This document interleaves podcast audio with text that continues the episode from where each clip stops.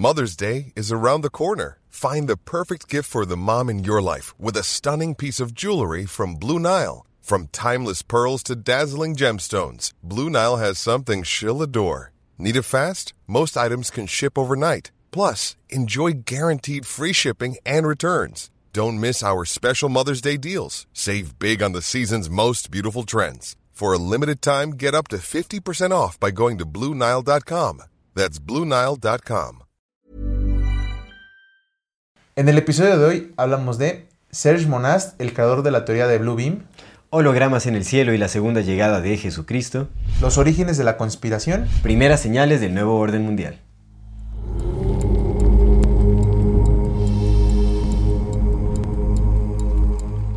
Bienvenidas todas las personas que nos ven y nos escuchan. Esto es Amor Fati. En la infinita brevedad del ser. Yo soy Aldo Acra. Yo soy César Jordán. El tema de hoy es Project Bluebeam, el show del fin del mundo. Antes de dar inicio a este episodio, como siempre queremos recordarle a nuestra amada audiencia que si no se han suscrito a nuestro canal, pueden hacerlo ahora. Denle click a la campanita para que les llegue notificación cada que saquemos un nuevo video. Si les gusta lo que hacemos, por favor, ayúdenos compartiendo nuestro contenido para llegar a más personas y así seguir creciendo. Eh, síganos en todas las redes sociales como AmorFatiMX. MX. Toda retroalimentación es más que bienvenida, nos encantan sus comentarios, sus sugerencias, historias, etcétera. Manden su solicitud para pertenecer al grupo privado de Comunidad, Comunidad Fati en Facebook Fati. para participar en el programa de Voces de la Comunidad. Y si tienen la oportunidad de darnos algún donativo, aporte económico, lo agradecemos de todo, De todo, todo corazón. corazón. Eso no tienen idea de cómo nos ayuda a sostener y seguir desarrollando este proyecto. Eh, recuerden que pueden hacerlo vía PayPal, vía Super Thanks o suscribiéndose a nuestro contenido exclusivo en donde tratamos temas sin filtro, más candentes, más, Más- más personales. personales, más Eh, personales. entonces, pues pueden hacerlo también por ese medio. Muchísimas gracias a todas Más las personas. más hot. Sí, ¿no? Suena, Sí suena suena, muy sí así suena, ya sí suena, muy sí suena, olifanero. sí suena. No, no, tampoco es ese contenido, ¿eh? No, no, no se emociona Aún. tanto. aún no, aún no, llega- aún no llegamos a tal Ah. ¿tienes tu OnlyFans de patas? Ah, muy bien. Aún no llegamos a tal grado de necesidad. No, no, pues no, muchísimas, muchísimas gracias. muchísimas gracias a todas las personas que nos ven, nos escuchan y nos acompañan en este, hasta este momento. Comenzamos. No, Ah, saludos. No, comenzamos. Siempre Sí, es sí, vamos ya con inercia. Como siempre queremos enviar saludos a nuestra queridísima, queridísima comunidad Fati. Muchas gracias a todos los que se han unido, todos los que están aquí con nosotros, que nos ven todas las semanas, que comparten, que comentan. De pronto, pues somos nada más tres personas interactuando, entonces no sé, es un poco complicado contestarles a todos, Sí. ¿no? Pero siempre, siempre los leemos, por eso todo- todos los comentarios tienen corazoncitos, casi todos. Eh, los mensajes los recibimos, y, pero es, eso es muy complicado contestar a todas las personas porque pues hacemos nuestras cosas del trabajo y de la vida y del amor y de todo ese tipo de cosas. Entonces, pero siempre, siempre que sepan que todo lo leemos y lo agradecemos con el corazón. Entonces, ahí va un gran saludo para Mireya Guerrero de YouTube, Mireya Guerrero, Saludos, abrazos. Eric Esparza, Saludos, Eric. Torero Vázquez y Tete Trep. Tete Trep, ya, te mandamos tu Ya te mandamos tu saludo por, fin. Saludos, un abrazo. Del Tistos a arroba Karen García 9398. Muchas gracias Karen García 9398. Creo que también nos sigue en la comunidad. Muchas, muchas gracias. A arroba Shaq 9811 y Un abrazo, arroba saludos. Cherrimeli 23. De Insta queremos enviar saludos a nuestro querido hermano Mo Thai Massage, Saludos, abrazos, hermano. a Francisco Belmares y a Madigo-MDG. Un saludo y un abrazo. También, como siempre, queremos mandar saludos muy especiales a aquellas personas que nos apoyan económicamente, nos ayudan a continuar con este proyecto, con este sueño que es Amor Fati Amor MX. Fati Muchísimas MX. gracias. Eh, a Regino y Manuel, muchas gracias por tu aporte económico. Eh, hermano, apreciamos muchas, muchísimo, muchas, muchísimo. muchas gracias. Él nos dijo que es estudiante y que dijo, oye, entonces se aprecia un montón. Se aprecia un montón. el Muchísimas gracias, hermano. Muchas, muchas gracias. Y Gracias. también queremos agradecer a nuevos miembros de nuestro contenido exclusivo, a Karina Marín y a Guillermo Espinosa. Saludos, Karina, y Mil, saludos, mil gracias. Muchísimas, Esperamos muchísimas disfruten gracias. mucho el contenido exclusivo y pues ahí estarán llegando más regalitos, más sorpresas. Muchas, muchas gracias. Mira, antes de comenzar, me Ajá. gustaría leer un, un- por eso lo estoy buscando aquí, un una reflexión que escribí apenas al día de ayer por el, por el Día del Hombre, porque se me olvidó que era el 19. Porque pues ya ves que... Hasta nosotros se así- nos olvida, así yo de tampoco sabía. somos. ¿eh? Así de Oye, yo, me enteré por un meme. Ya sé. Ya sé, amigo. Qué, qué, qué triste, ¿no? Que bueno, eh, o sea, yo la verdad es que no, no, no, no conozco el origen de, De los del. Día del Hombre. Del Día del Hombre. Pero pues, en, en realidad, no sé. O sea, que encuentro el valor en. en- ¿Para qué festejan esos güeyes? di? No, no, no, no, no. O sea, me refiero a cualquier fecha de ese Sí, tipo, ¿no? El Día de la Madre, el Día del Abuelo, el Día del, del Padre, de la Madre, de la Mujer, del Hombre, como quieras, ¿no? O sea, Sí. entiendo que... eh, o sea, creo que le encuentro el valor justamente a, a tomar un día como para recordar algún suceso, algún evento, o recordar eh, algún aspecto de nuestra sociedad o de, de- de- de los humanos que integramos la Sí, sociedad, etc. Entiendo, eh, o sea, le encuentro valor a buscar un día como para recordarlo y volverlo más vivo, ¿no? Pero en realidad nunca he sido como muy fan de estas celebraciones porque... No sé, más bien creo que deberíamos de aspirar a que todos los días sean una, ce- una celebración por vivir y, y todo lo que incluye la vida. O sea, no es posible que tengamos un solo día para celebrarnos, eh, celebrar algún aspecto de nuestra humanidad, cuando en realidad deberíamos de estar celebrándolo todos los días, la humanidad entera como sea. Hombres, mujeres, niños, niñas, eh, abuelos, abuelas, padres, madres, en realidad debe- deberíamos de vivir cada día como un nuevo regalo y, y en celebración por tener a los seres que amamos, que, que queremos y, y- y, o sea, no sé, ¿no? Con- los que compartimos eh, oxígeno aquí en, eh, en esta tierra. Entonces, no sé, creo que, te digo, entiendo y puedo encontrar el valor de, de- de un día en el que busquemos hacernos más presentes o hacer más presente algún aspecto de nuestras vidas o algún aspecto de la humanidad, pero creo que más bien debemos aspirar a, a ya no tener estos días, a que todos los días tengamos un motivo por el cual celebrar. Ah, bueno, entonces yendo a mi reflexión. Project Blue. Dale.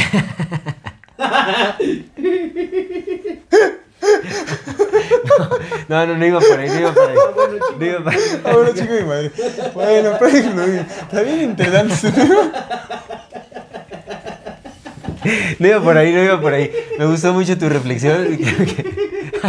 Creo que, lo hubiera dicho después. Creo que me equivoqué de, de ubicación de comentario. Ya sabes que ya ando por la vida muy desubicado, hermano. Lo siento mucho. Regresemos. Coloquemos este- esta pequeña aportación. Esta la voy a la después. Oh, no, sí, no, claro. sí, oh, sí. Sigamos. No, por favor, sí, comparte, comparte, comparte. Comparte. No, pues, Discúlpame, les no era- sabes que esa no es la intención, ¿no? No, yo lo entiendo, te entiendo. Pero sí me adelanté, creo que sí me no, adelanté. me No, pero está bien, sí está bien. O sea, sí, sí. Honestamente, que haya un día para la madre, que haya un día para esto y para el otro, pues sí nos condiciona mostrar nuestro amor nada más en ese día y, y a limitarnos ese día, ¿no? Sí lo entiendo perfectamente, pero como ya están y como ya son, Sí, y sí, como está supuesto. chido, güey, o sea, si solamente es un día el que nos permitimos, pues al menos ese día Sí, decirnos algo bonito. te digo ¿no? que sí le encuentro valor a ello. Le encuentro, o sea, Simón. sí, sí hay valor. que esta reflexión que está bien cortita, ¿no? Dale. Y pues ver, para todos mis carnales hombres, este, para cuando sea el día de las morras, pues ya les escribo una reflexión a las morras. Pero ahorita es para mis carnales vatos, ¿no? Ayer fue el Día Internacional del Hombre y pues para no perder la costumbre de sentirnos desechables, lo celebro hasta hoy. Muchas gracias queridos hermanos por existir. Agradezco que sean en esta vida, que se esfuercen, que vivan, que carguen con el peso impuesto de lo que un hombre debe ser. Es duro saber que la sociedad espera que trabajes, que seas masculino, que no tengas emociones, que no te muestres vulnerable, que no llores, que no seas pobre, que proveas, que seas albañil, minero, soldado, perforador de pozos, esclavo y todo lo que nadie más quiere hacer. Que no seas débil, que seas una máquina sexual, que seas dominante, que te encargues de la casa, que no te sientas deseado, sensual, que consumas porno y que lo compres y que satisfagas siempre porque si no, no sirves, que no cuestiones tus sentimientos y que te pongas a chambear. Y sin embargo, yo celebro que aquí existas, que sonrías, lo bello que eres, tu resiliencia, tu esfuerzo, tu capacidad de aguante, tu calidez, tu solidaridad, tu ánimo de construir, tu interés por ser mejor, tu capacidad de hacer grupos, tu preocupación por los demás, por tu padre, por tu madre, por tu pareja, por tus hijos, por tu paciencia, por tu fuerza y tu valor. Agradezco tus emociones y lo bonito que es tu amor. Eres valioso, eres importante, eres suficiente solo porque eres y no por lo que das. Te amo y mi corazón está aquí para ti. Feliz día, hermano. Qué chévere, hermano. La neta, Simón. está, sí, sí te rifaste con Pues eso. es que, carnal, hay que también Está celebrar bien. que somos hombres. Está bien bonito ser Mira, hombre, cara. que- digo, el valor que le encuentro estos días es justamente que, que nos volvemos más presentes en, en ciertos contextos y entonces podemos expresar ese tipo de cosas, ¿no? Que otra vez, yo A te, lo que yo te voy- entiendo. Si se verá Eso, año. eso que se expresara todo lo que nos pudiéramos expresar Pues hay a que cosas hacerlo, así güey. todos los Pues días. es que Eso es hacerlo. exactamente es lo Te que lo nos dije el otro día que corresponde. estábamos platicando ahí abajo, güey. Sí. Es que nadie nos da gracias, pero cuando le hemos dado nosotros. Exactamente, es justamente eso. Cuando se Eso acerca lo uno que tenemos decirle, que carnal, te trabajar. reconozco que estoy chambeando. El agradecernos y el amarnos y que, que se exprese y que se refleje todos Sí. los días. Eso sí. Hombres sí, con mujeres, supuesto. mujeres con hombres y el mismo y viceversa, ¿no? Dijo la del, la del meme. La, la, la, La mis la algo, ¿no? Sí, sí, sí. Hombre con hombre, mujer con mujer y en su mismo caso viceversa. Sí. Así, así, así, así como bien lo expresó mi, mi carnal en, en su elocuencia. eh, creo yo que, que este es un camino conjunto, pero ahorita como pues era por el Día del Hombre, pues a mí, a mí me encanta ser hombre. Lo, lo había olvidado, el- cuando estás en la posición de víctima, Cuando te metes en ese pinche papel de víctima en el que me metí estos días, Sí. por las consecuencias de la vida, por supuesto, tampoco me culpo, olvidas los pinches privilegios que sí tienes. Y está bien chingón ser hombre. De entrada, de entrada, de entrada, lo mejor de ser hombre es que no te sexualizan y entonces eres libre de hacer lo que tú quieras. Entre comillas muy granotas porque pues vivimos en un pinche sistema bien culero. Pero como no te sexualizan, pues tienes más libertades. Eso es, eso es bien cierto. O sea, tú tienes la libertad de que tienes el bendito privilegio de que una persona de tu- del sexo opuesto te quiera por quien eres y no porque te quiere coger. Y eso, en el caso de las mujeres, no siempre pasa. No siempre pasa. Más porque menos, muchas veces, por nuestra misma condicionamiento, porque hay que recordar que estamos condicionados y estamos programados para hacer ciertas cosas, por nuestra programación masculina, como tenemos eh, órganos eh, reproductores distintos, en el caso de nosotros, eso apenas lo pensé, ¿no? Lo que sucede es que, por ejemplo, eso es lo que se tiene que, se tiene que hablar, ¿no? Las elecciones en las matutinas. Es algo que tú no controlas. Tú te levantas y, ¿sabes? Es que así funciona. Sí, o sea, sí, esa cosa funciona sola. Eh, tú te levantas y tienes una elección aunque no quieras. Aunque no lo desees, aunque no lo pidas, ya lo haces. Y eso sucede a lo largo de todo el día. Hay elecciones involuntarias que tu cuerpo dice, hey, y uno de... Y entonces, como, como nuestros funcionamientos son distintos, nuestros condicionamientos, las programaciones de las mujeres son suyas y las programaron de cierta forma y a nosotros nos programaron aprovechando esa vulnerabilidad que tenemos, nos programaron para estar pensando todo el día a través de ello. Entonces, como funcionamos de esa manera, pues también evidentemente es nuestra responsabilidad dejar de pensar así, empezar a pensar con la cabeza y con el corazón, pero como regularmente no tenemos el espacio para cuestionarnos eso, como sociedad, solemos pensar de esta manera. Entonces, ¿qué sucede? Que como pensamos casi siempre desde nuestra sexualidad, nos condicionamos malamente a ver en las mujeres siempre un objeto de conquista, siempre un yo quiero poseer, y entonces nos cerramos la puerta a poder explorarnos de la manera en que nos exploramos con nuestros amigos hombres. Sí. Las amistades entre hombres son bien profundas porque como no nos queremos poseer, nos empezamos a conocer y podemos platicar y podemos mostrarnos y hey, tas, tas, tas. Mm. Pero cuando, ¿qué pasa cuando estás con una mujer? Muchas veces, no son todos los casos, ¿no? Aquí un ejemplo bien grande de nuestro queridísimo productor que es, es Toda una estrella, toda una estrella. No, no, sé, sé, mi, respetos para el productor, pero muchas veces, muchas ocasiones lo que sucede es lo contrario, que nos imponemos a nosotros mismos el hecho de que ahí hay una mujer, la tengo que conquistar. Y nos perdemos esa parte, entonces, como a nosotros no nos sucede eso, esa es una gran ventaja. Que cuando te quiere alguien, muchas veces sí te quiere por el ser que eres, más allá de que quiera dormir contigo, ¿no? Sí. Entonces, ese Sí. es uno de los grandes privilegios que yo veo. Otros privilegios, pues tenemos, ¿no? El, y ese es muy, muy, muy básico, muy básico y muy burdo, pero es un gran privilegio el, el poder hacer del baño, hacer pipí donde sea, ¿no? Sí, tranquilamente y hasta caminando y sigues. Y sigues y aquí no pasó sí, nada. sí, ese también yo lo varias veo veces, gran- varias veces he utilizado como un enorme privilegio, lo veo así, Bueno, de verdad. reversa, ¿no? De verdad, como un enorme privilegio, ¿sabes? O sea, y muchas cosas más que tenemos eminentemente privilegiados.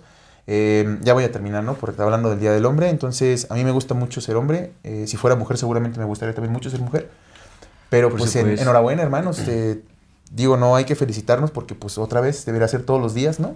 Pero, pues, como es hoy, recordarnos, pues, recordarnos como lo que somos y el valor que tenemos. Simón, Por y pues enhorabuena, felicidades, hermanos, los quiero un chingo y pues qué bonito que seamos. Y mis carnalas morras también, también un chingo. Pero pues ahorita es esa- este comentario es a propósito del Día del Hombre. No soy machirulo.com.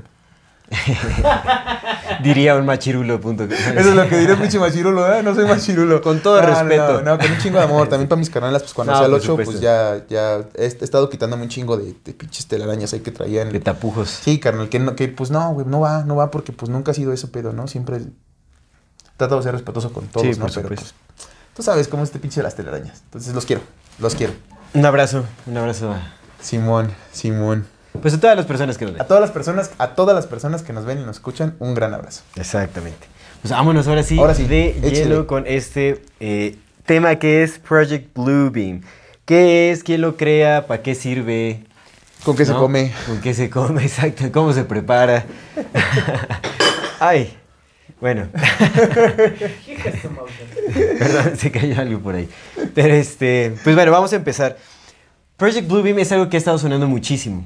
Y creo que eso se suscitó justo con eh, la pandemia en el 2020. Simón. Ahí fue eh, que se desató mucho, muchas teorías de conspiración y entonces eh, bueno, por lo menos ahí fue donde yo me empecé a enterar más a profundidad sobre lo que era Proyecto En 2020. Bluebeam, en el 2020, Ok. exactamente. Porque pues es- estudiando y escuchando a varios este, personajes que justamente estaban hablando de lo que estaba pasando, como en, en, el modo alarma, como ya- este, este es el comienzo de algo, de, de Mm. nuevo orden y todo ese asunto. Entonces empezaron a hablar justamente de Project Bluebeam y decir que ya estaba pronto a avecinarse, que era como una de las estrategias principales de las élites para el establecimiento del nuevo orden mundial. ¿no? Y como que muchas personas empezaron a hablar de ello y todo ese asunto. Digo, yo lo entendía como a grandes rasgos, pero pues ahora lo entiendo mucho más. ¿no? Entonces, no sé si nos vamos primero con el creador, o sea, de dónde surge esta, esta teoría, porque te digo, a pesar de que se Sí. escuchó ahorita, esta teoría ya viene desde los 80 en realidad. Y, eh, pero hay una persona ¿no? que fue el que lo hizo un libro para nombrarlo al menos con el nombre que tiene, ¿no? Para Eh. nombrarlo con el nombre que tiene. Exactamente. Con el nombre que lo nombró. Que bueno, el, el autor de este de esta teoría, de la conspiración, y del libro que se llama Project Bluebeam, NASA, así se llama, eh, que, que creo que salió en el 94 este libro, ¿no? ¿Salió en el 94? No recuerdo. ¿O Sí. salió antes? No, en el 94. Salió en el 94. Sí. Pero bueno, eh, porque él, él empezó, según yo, él empezó a hablar de esto desde antes. Porque él decía que supuestamente... Sí, en el 94. Pero bueno, en fin. Eh, el autor de esta teoría es Serge Monast, Serge Monast. que es un periodista, eh, investigador. Era. Su- pero su espíritu sigue, sigue con nosotros. Aquí está. Ahí Ahí anda. Entonces, el autor de esta teoría de Project Bluebeam es este, Serge Monast. Serge es, Monast. eh, que era. Era exactamente un periodista, investigador, poeta quebecois, canadiense. Es decir, en la parte de Canadá donde se habla francés.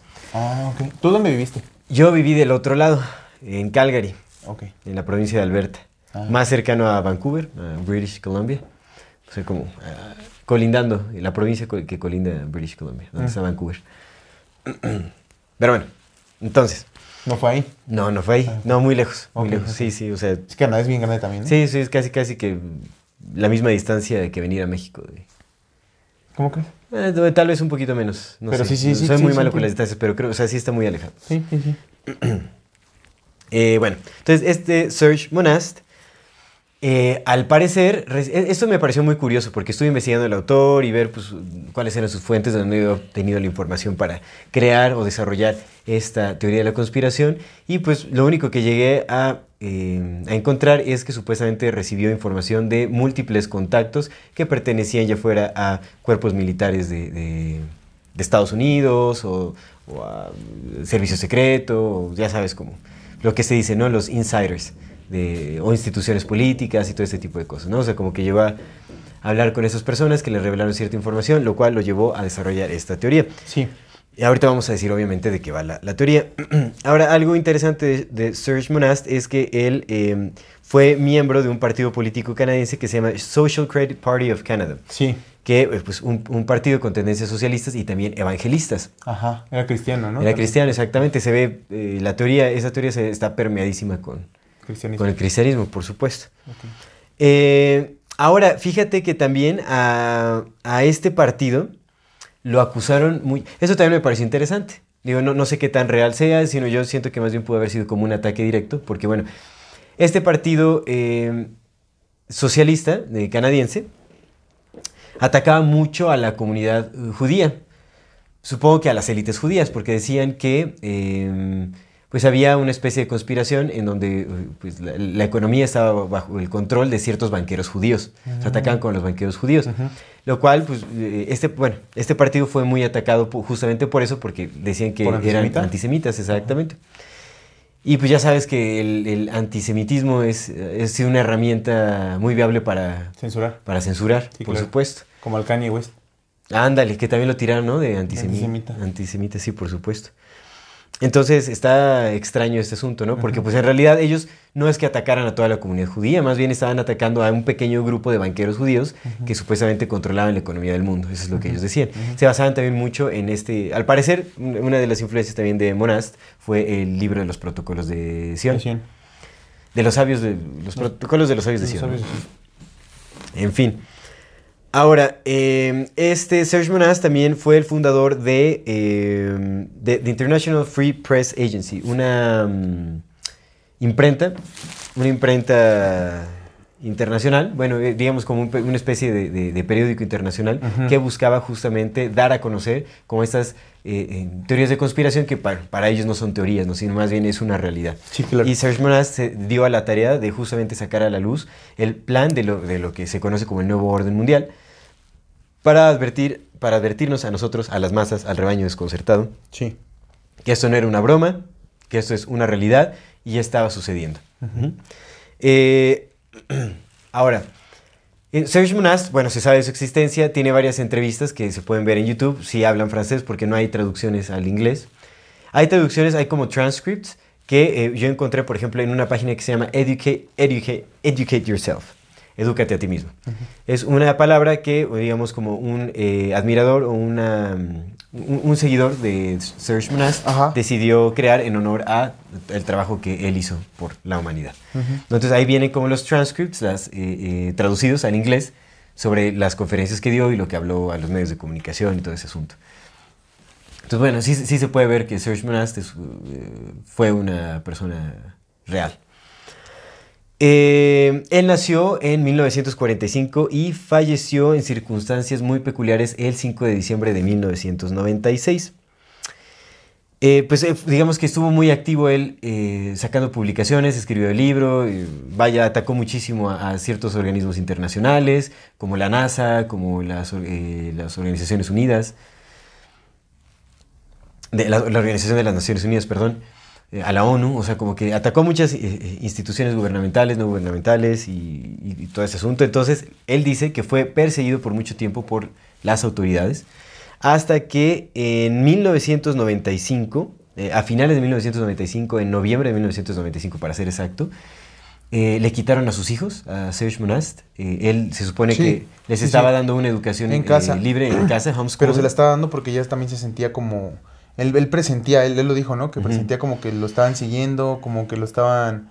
Como Acosando, que algo, como que estaban el acosando ya. justo, como que algo estaba sucediendo, sí. Por Entonces- eso también decidió educar a sus hijos. Exactamente, bueno, y además de que pues conocía que, o sea, sabía que las instituciones educativas lo único que dan es desinformación. Claro. Entonces pues prefirió él tomar las riendas junto con su esposa de la educación de sus hijos. Y eh, por este motivo le quitaron a sus hijos. Llegó, digamos, como una, no sé qué agencia de gobierno sea responsable Sí. como de la regulación de lo que de- bueno, como de la responsabilidad o de casos de negligencia con los hijos y todo ese asunto, y les quitaron justamente a sus hijos bajo la premisa de que los estaba privando de, de adquirir educación, Educación. adecuada. Sí. Entonces le quitaron a sus hijos y de lo que se sabe jamás los regresaron. Eso estaba muy intenso. Ahora, eh, esto fue en noviembre de 1995. Sí. A él lo arrestaron en, el, eh, el- en diciembre de 1996. Pasó una noche nada más en la cárcel y al día siguiente murió de un, ataque al corazón, de un infarto, exactamente. Y cuando es, o sea, muchos de sus seguidores dicen que esto pues, es, eh, fue asesinado de una u otra manera porque él jamás tuvo un historial de problemas del de corazón. corazón. Entonces fue muy extraño que después de, de- de estos sucesos haya muerto así, súbitamente. Ahora, también un compañero de él, otro periodista canadiense, murió en una visita, creo que estaba visitando Irlanda o algo así, murió eh, también de un infarto unas, unas semanas después de, de Serge Monast, que justamente estaba trabajando con él, estaban trabajando juntos en, en, eh, el mismo proyecto y pues los dos murieron coincidentemente o no, eh, a una, una o dos semanas de separación, de las mismas causas. Entonces, esto elevó muchísima sospecha en la comunidad que eh, seguía a Serge Monast, el creador de la teoría de Blue Beam, Ok, ok. Blue Beam Project. Simón, Simón. Sí, pues eso yo, yo- yo también estaba checando, ¿no? Como, pues es que es parte de, de lo que hacen que, mira, también no te creas, pues imagínate si le quitan a sus hijos.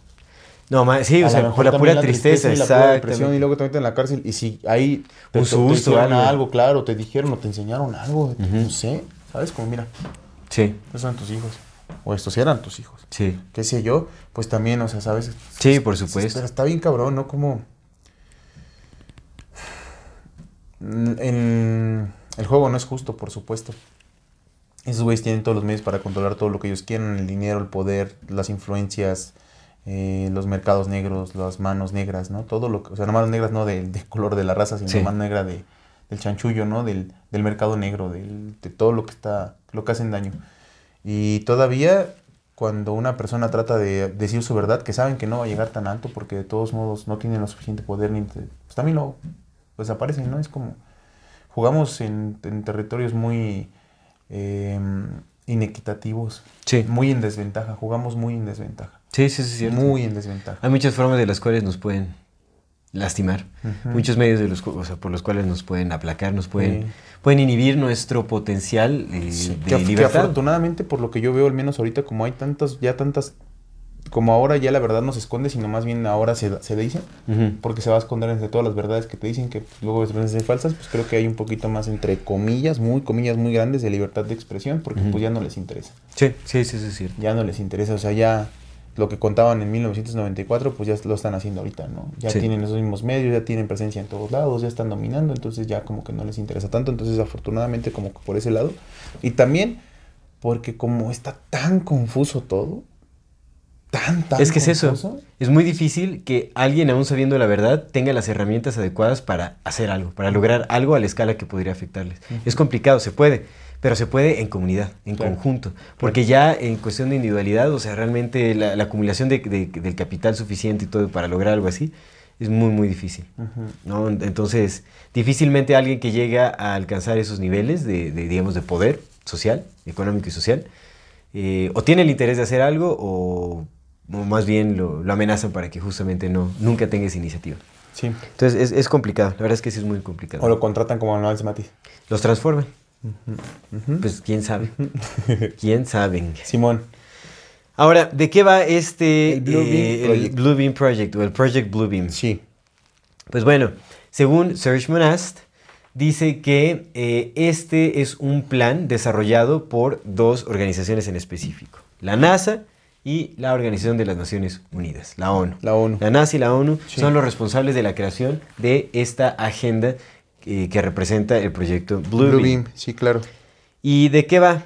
El, eh, bueno, digamos que los propósitos de esta teoría, bueno, bueno, más bien de esta agenda, que eh, busca dar a conocer la teoría de Bluebeam, de Proyecto, de Project Bluebeam, son la implementación del nuevo orden mundial a través de la creación de una religión global eh, con el anticristo en, dirigiendo el, el- el camino, digamos, o siendo el- el guía de este movimiento. Entonces, como la llegada del anticristo, estableciendo el nuevo orden mundial a través de una religión global. Ahora, ¿cuál es el propósito de esta agenda? Es el eh, abolir, sí, es, es abolir, Abolir. toda la, eh, la religión eh, cristiana tradicional, todo, o sea, todas las ramificaciones del cristianismo es destrozar, digamos, es como destrozar. Digo, ahora eso puede tener también un poco de, de sesgo cristiano, porque pues, él pertenecía, bueno, el cristiano. Pero también habla de que, o sea, no nada más el cristianismo, sino todas las religiones. O sea, borrarlas todas. Sí, es todas las religiones, exactamente. Sí, sí, sí. que digamos, en sus postulados. porque pues él es él- cristiano. exactamente, exactamente. Que bueno, en sus postulados es como que lo que dice, ¿no? Otro de los propósitos es abolir la identidad nacional y el orgullo nacional. Claro. Abolir los estados. Exactamente. Pues la, la identidad, digamos, ¿no? De las naciones. Abolir las Que me familias. parece muy extraño porque ahorita, digamos, hay mucho nacionalismo. El nacionalismo está en apogeo. Pero es que también dice algo bien interesante, que lo que dice que lo que también buscan hacer es que para poder tener más control lo que quieren hacer es regionalizar. Sí, exactamente. Regionalizar, ¿no? Ese puede ser el... Como ese es el nacionalismo, o sea, a lo mejor no es un nacionalismo de países, pero si te das cuenta la gente en Texas piensa muy distinto, hablando de Estados Unidos, ¿no? Que es donde están la- como que las partes más nacionales. La gente en Texas piensa muy distinto de la gente, por ejemplo, en Washington o en Nueva York, ¿no? Ujú. O sea, son. Entonces lo que quieren hacer es regionalizar para cerrar las fronteras entre regiones y a partir de ahí poder controlarlas como regiones independientes. Sí, sí, exactamente. Es como dividirlas en sectores para que sea más, más controlable. La desunión, ¿no? Como la separación, la segregación, etc. Ahora, otro, eh, otro de los principales propó- propósitos es destruir el núcleo familiar. Abolir las familias. conocemos. Abolir las familias, exactamente. Pues eso lo hemos hablado constantemente. Realmente eso sí se- es muy, muy notorio lo que está sucediendo. O sea, creo que sí ha habido una destrucción masiva de lo, de lo que se considera como la, la La- familia, la tradicional. familia tradicional. Que, vamos, regresamos a lo mismo, ¿eh? O sea, no quiere decir que la familia tradicional sea perfecta, ni mucho menos. No. Pero eh, es un medio para sostenerse, honestamente, ¿no? Es, es como un, un medio para encontrar fortaleza y apoyo. Te da mucha motivación. Recordemos que mm, gran- eh, eh, muchas de las grandes empresas, eh, empresas que se forjaron desde cero son empresas familiares, por Sí. ejemplo. muchas de las cuales han crecido. Recordemos que las élites funcionan Porque son familia. porque son familias, exactamente. Entonces, ahí es- eso es un punto muy, muy importante. No es como la destrucción del núcleo familiar. Ahora, eh, otro de los principales propósitos es destruir cualquier iniciativa individual, eh, artística o científica. O sea, es como dar uniformidad al pensamiento tanto artístico como científico, que es brindado obviamente por las instituciones. Entonces, destruir cualquier iniciativa individual que se pueda tener. Ok. ¿no? O sea, pues, cualquier aporte que vaya fuera de lo establecido. También quieren destruir, o sea, como... Porque ahorita, digamos, hay movimientos también este, científicos. O sea, bueno, el arte, el arte eh, pues, sale completamente de control, ¿no? De, Sí. de sus manos. Pero lo que buscan es realmente como incluso destruir ese Pues es ese que ahí, entra lo que hicieron Miles Matis, ¿no? Fíjate que muchas de las cosas que estaba diciendo dije, ah, mira. Yo también No sé si el Miles mucho- Matis las recuperó de ahí o simplemente llegaron a las mismas conclusiones. Porque, por ejemplo, Sí, esta yo del arte. Pues tiene mucho sentido con lo que hizo Miles Matis y con lo que se mostró, ¿no? Por ejemplo, lo que hicieron Sí. con el arte, el arte posmoderno. Sí, exactamente. Con la zona Maco. Ahora es que es la, Sí. de, la que está en el sí, sí, Museo. Maco, ¿no? Es la Mu- Museo de Arte Contemporáneo. Zona Maco, ¿no? El que está ahí. O sea, ese tipo de arte. Entiendo, entiendo el valor del... eh, esto, esto rápido, más como un paréntesis, ¿no? Cuando se creó el arte moderno fue como una especie de respuesta, o eso es lo que dijeron que era, al arte surrealista. El, el surrealismo fue creado por André Breton, un poeta francés. Sí. Entonces el surrealismo lo que decía es que como venían de los horrores del, de la guerra, entonces decían que el verdadero, el verdadero ser del ser humano estaba en el inconsciente, en los sueños, en las cosas que no tienen sentido, en apariencia. Entonces Sí. lo que empezó a hacer con el arte surrealista, en en el aspecto de la poesía, fue la escritura automática, donde solamente dejabas que la mano sacara todo lo que traías adentro, con símbolos, imágenes y todo eso, y luego, luego eso se permeó en la pintura, en la escultura, en, en, las, en el cine, ¿no? Qué chistoso. Ajá, Está- está muy pero curioso. sí, pero fue como una respuesta a las guerras, ¿no? Al horror de las guerras, donde había estado un realismo muy, muy crudo, el modernismo y el posmodernismo, entonces surgió como una respuesta a eso el, eh, el surrealismo y el posmodernismo más bien, que es el que necesitamos ahorita, ¿no? Como esas corrientes contraculturales empezaron justamente porque dijeron es que el surrealismo en realidad lo único que hace es exponer lo que está dentro, pero como no le, no le da un no le da una concienciación, entonces eso ya no lo hace tan humano como si en verdad te preguntas por qué estás haciendo lo que estás haciendo. Sí. Y entonces, como respuesta al surrealismo donde te mostrabas de dentro para afuera, se empezó a hacer el conceptualismo, ¿no? Donde el arte ahora tenía una especie de explicación porque era la explicación del artista que mostraba que sí estaba haciendo arte y no nada más hacerse pendejo moviendo la mano. Claro. Básicamente es lo que dijeron. La ¿no? justificación Exacto. del- de la obra artística. Y entonces, por ejemplo, empezó con el Hermut, ¿no? Con su fotografía del, del urinal, donde explicaba que pues esta era la representación del, del urinal, porque pues era un lugar de desechos, etcétera, etcétera, etcétera.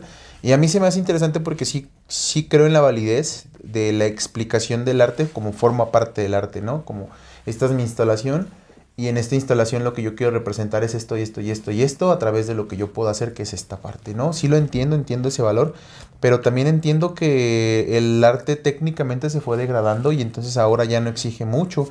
Que también se me hace correcto que no exija mucho porque considero que toda expresión artística es válida, esté fea o no esté fea, sea buena o no sea buena, eh, sea legible o no sea legible, sea entendible o no sea entendible. Creo que toda expre- expresión del alma de un ser humano es valiosa simplemente porque esa es su alma y porque se está desnudando y porque es bien pinche difícil Sí. sacar algo que te está comiendo por dentro y ponerlo, ponerlo acá en lo que sea, ¿no? O sea, sí, Sí. creo en la validez de eso, pero también incitó mucho a que el artista ahora se volviera flojo. Y ya no se preocupara en su desarrollo técnico en crear belleza en unas comillas igual muy grandes, sino más bien en justificar el hecho de que ya no quiere ponerse a practicar, Sí. ¿No? Sí, sí, es cierto. Claro. Entonces creo que eso es una, un- una excusa para no ponerte a practicar más. Por ejemplo, a mí me gusta mucho, tú, lo has visto, ¿no? Aquí en, en el- en la- en el estudio tenemos mucho Claro. arte como... A mí me gusta mucho el arte bastardo, el arte que se ve horrible, el arte que se está bien, bien mal hecho, pero muchos de los, las piezas que a mí me gustan están hechas por personas que sí saben dibujar. Que aprendieron a dibujar, que saben dibujar con perspectivas, todo, y que decidieron desdibujar. Que optaron por ese estilo. Sí, que optaron por desdibujar, ¿no? Y ahora dibujan como, como mi amigo Faro en paz descanse, ¿no? Que Sí. sus pinches perros así bien feos y... Y detrás, ¿no? La Virgen, exacto, la Virgen, ¿no? Que eso sí tiene más cara de Virgen. O ese, el del War, mira, ese que está ahí, ¿no? Que dirías, ah, pues eso lo puede dibujar un niño, pero la verdad Sí. es que no, no es cierto. No. Hay técnica en esa, en Sí, sí, esa es composición y la manota que está bien mal, ¿no? O sea, Sí. yo dibujo, yo dibujo desproporcionado porque yo no sé dibujar. Por eso me salen desproporcionado, pero una persona que sabe dibujar y desproporciona intencionalmente es porque lo está haciendo como una Con expresión intención. Sí, artística. sí, exactamente. pero sí considero que el arte se hizo bueno. Y el- regresando a esto, entonces, como ahora dijeron que esto es el arte, esto es la ciencia, porque también va de la ciencia, ¿no? De que la ciencia oficialista tiene que venir de sus centros Sí, oficiales y todo lo que lo contradice De o que no esté, eso no es ciencia, es pseudociencia. Y todo lo que no sea de esta forma es pseudoarte. Entonces, es parte de lo que quiere hacer el, el NWO. El NWO, sí, el nuevo orden mundial. Niggas New with attitude. Ah, no, ese es NWA. Ok. Qué cagado, ¿no? Como NWO es el nuevo orden mundial y NWA es el Niggas with Attitude, que son el grupo de los primeros grupos de hip hop que se masificaron. ¿A Que poco? aparte, sí, ahí estaba Ice Cube, estaba Dr. Dre, estaba. mm, ay, se me olvidó. el- Eazy-E. Tiene una canción que se llama Fuck the Police. Fuck the Police. ta, ta, ta. Entonces, este- ese tipo Ya de son cosas. productores esos cuates, ¿no? El, el Dr. Pues el Dr. Dre. Sí. Y el Ice Cube que se hizo actor y todo ese pedo, pero cuando eran, pues salieron como un grupo contestatario Sí. y todo, pero pues no, no dudes que también fue Eh, pro- sí, propuesto por estos compas para hacer ¿no? posiblemente. O sea, entonces se me hace chistoso, ¿no? Como Sí. New World Order, Niggas with Attitude, NWO, NWA. Porque pues ahora el hip hop, el hip hop es el rey a nivel mundial. Ningún otro tipo de género musical produce tanto dinero como el hip hop. Si incluyes al Ok. reggaetón ahí, ya Mm. desbancaste todos. Y si no incluyes al reggaetón ahí, de todos modos el hip hop le gana al, al reggaetón. Órale. Entonces, ¿y, y de qué habla el hip hop? Pocas, pocas, sí hay expresiones culturales que, ah, de hip hop donde hablan de, de la realidad, pero como una forma de transformación y una forma de Sí. entendimiento personal, pero en su mayoría hablan de, como está, putas, drogas, alcohol, Sí. soy más chingón que tú, la tengo más grande que tú, mira cómo me drogo. Sí, sí. Ay, mira mi sí, creo que son pocos los que tocan temas sociales. Muy ¿no? pocos. Como Sí los hay, sí los hay, sí los hay. Y hay muy buenos exponentes de, de- de- de hip hop porque también es una forma de poesía. Pero en realidad, honestamente, nuestro hip hop, al menos el mexa y el estadounidense igual en su mayoría, pues es eso. Sí. Esos son los temas que toca, esos son los tópicos que toca y lo venden con excusa de que es mi realidad. Pues sí, güey, pero pues transfórmala, ¿no? Por supuesto. Transfórmala porque pues estamos repitiendo. Yo, yo, yo hablo por mí, yo caí en ese engaño, güey. Yo empecé a presumir eh, muchas actitudes como medio descontroladas mías porque pues lo que escuchaba era hip hop y en el hip hop te dicen está bien este pedo. No, otra vez, no me estoy excusando ni soy víctima, soy responsable de la música que escucho y que consumo y, que hago. Pero Y decías caso, ¿no? se supone que yo, entre comillas, soy inteligente, imagínate, ¿no? De otra vez unas pinches grandes comillas, soy Sí. inteligente y aún así caí en ese engaño. Entonces... Es fácil, es fácil ser, este, manipulado, por es supuesto. Muy Es muy fácil, fácil. Es muy, muy fácil, ¿no? Entonces, Sí, por supuesto. si el hip hop ahora es la voz mandante, pues tal vez también fue otra, otra experimentación de a ver, ¿no? Sí puede Si ser. el rock ya no está pegando, ¿qué les vamos a dar? Ah, pues dale. A darle tal. Sí, es, es muy, es muy probable que sí. Simón. Muy, pero muy, muy probable. Simón, te digo, NWA, NWO, Sí. no lo sé, se suena mm, ahorita nada más un link, pero bueno. Ahora, ¿en qué consiste esta, mm, esta agenda? Sí. Pues bueno, Serge Monaz lo dividió en cuatro pasos a través de los cuales van a implementar el nuevo orden mundial con el proyecto Bluebeam. Living Project. El primero, digamos, o sea, el- el- la primera parte de, de este, para implementar esta nueva religión, este nuevo orden, porque eso es otra cosa. Él dice que para la implementación de un nuevo orden mundial tiene que, eh, más bien, no puede haber un nuevo orden mundial si es que no hay unificación a través de una sola religión Claro. global. ¿no? Entonces, esto- empieza. es como uno de los, de los principales eh, puntos del proyecto Bluebeam.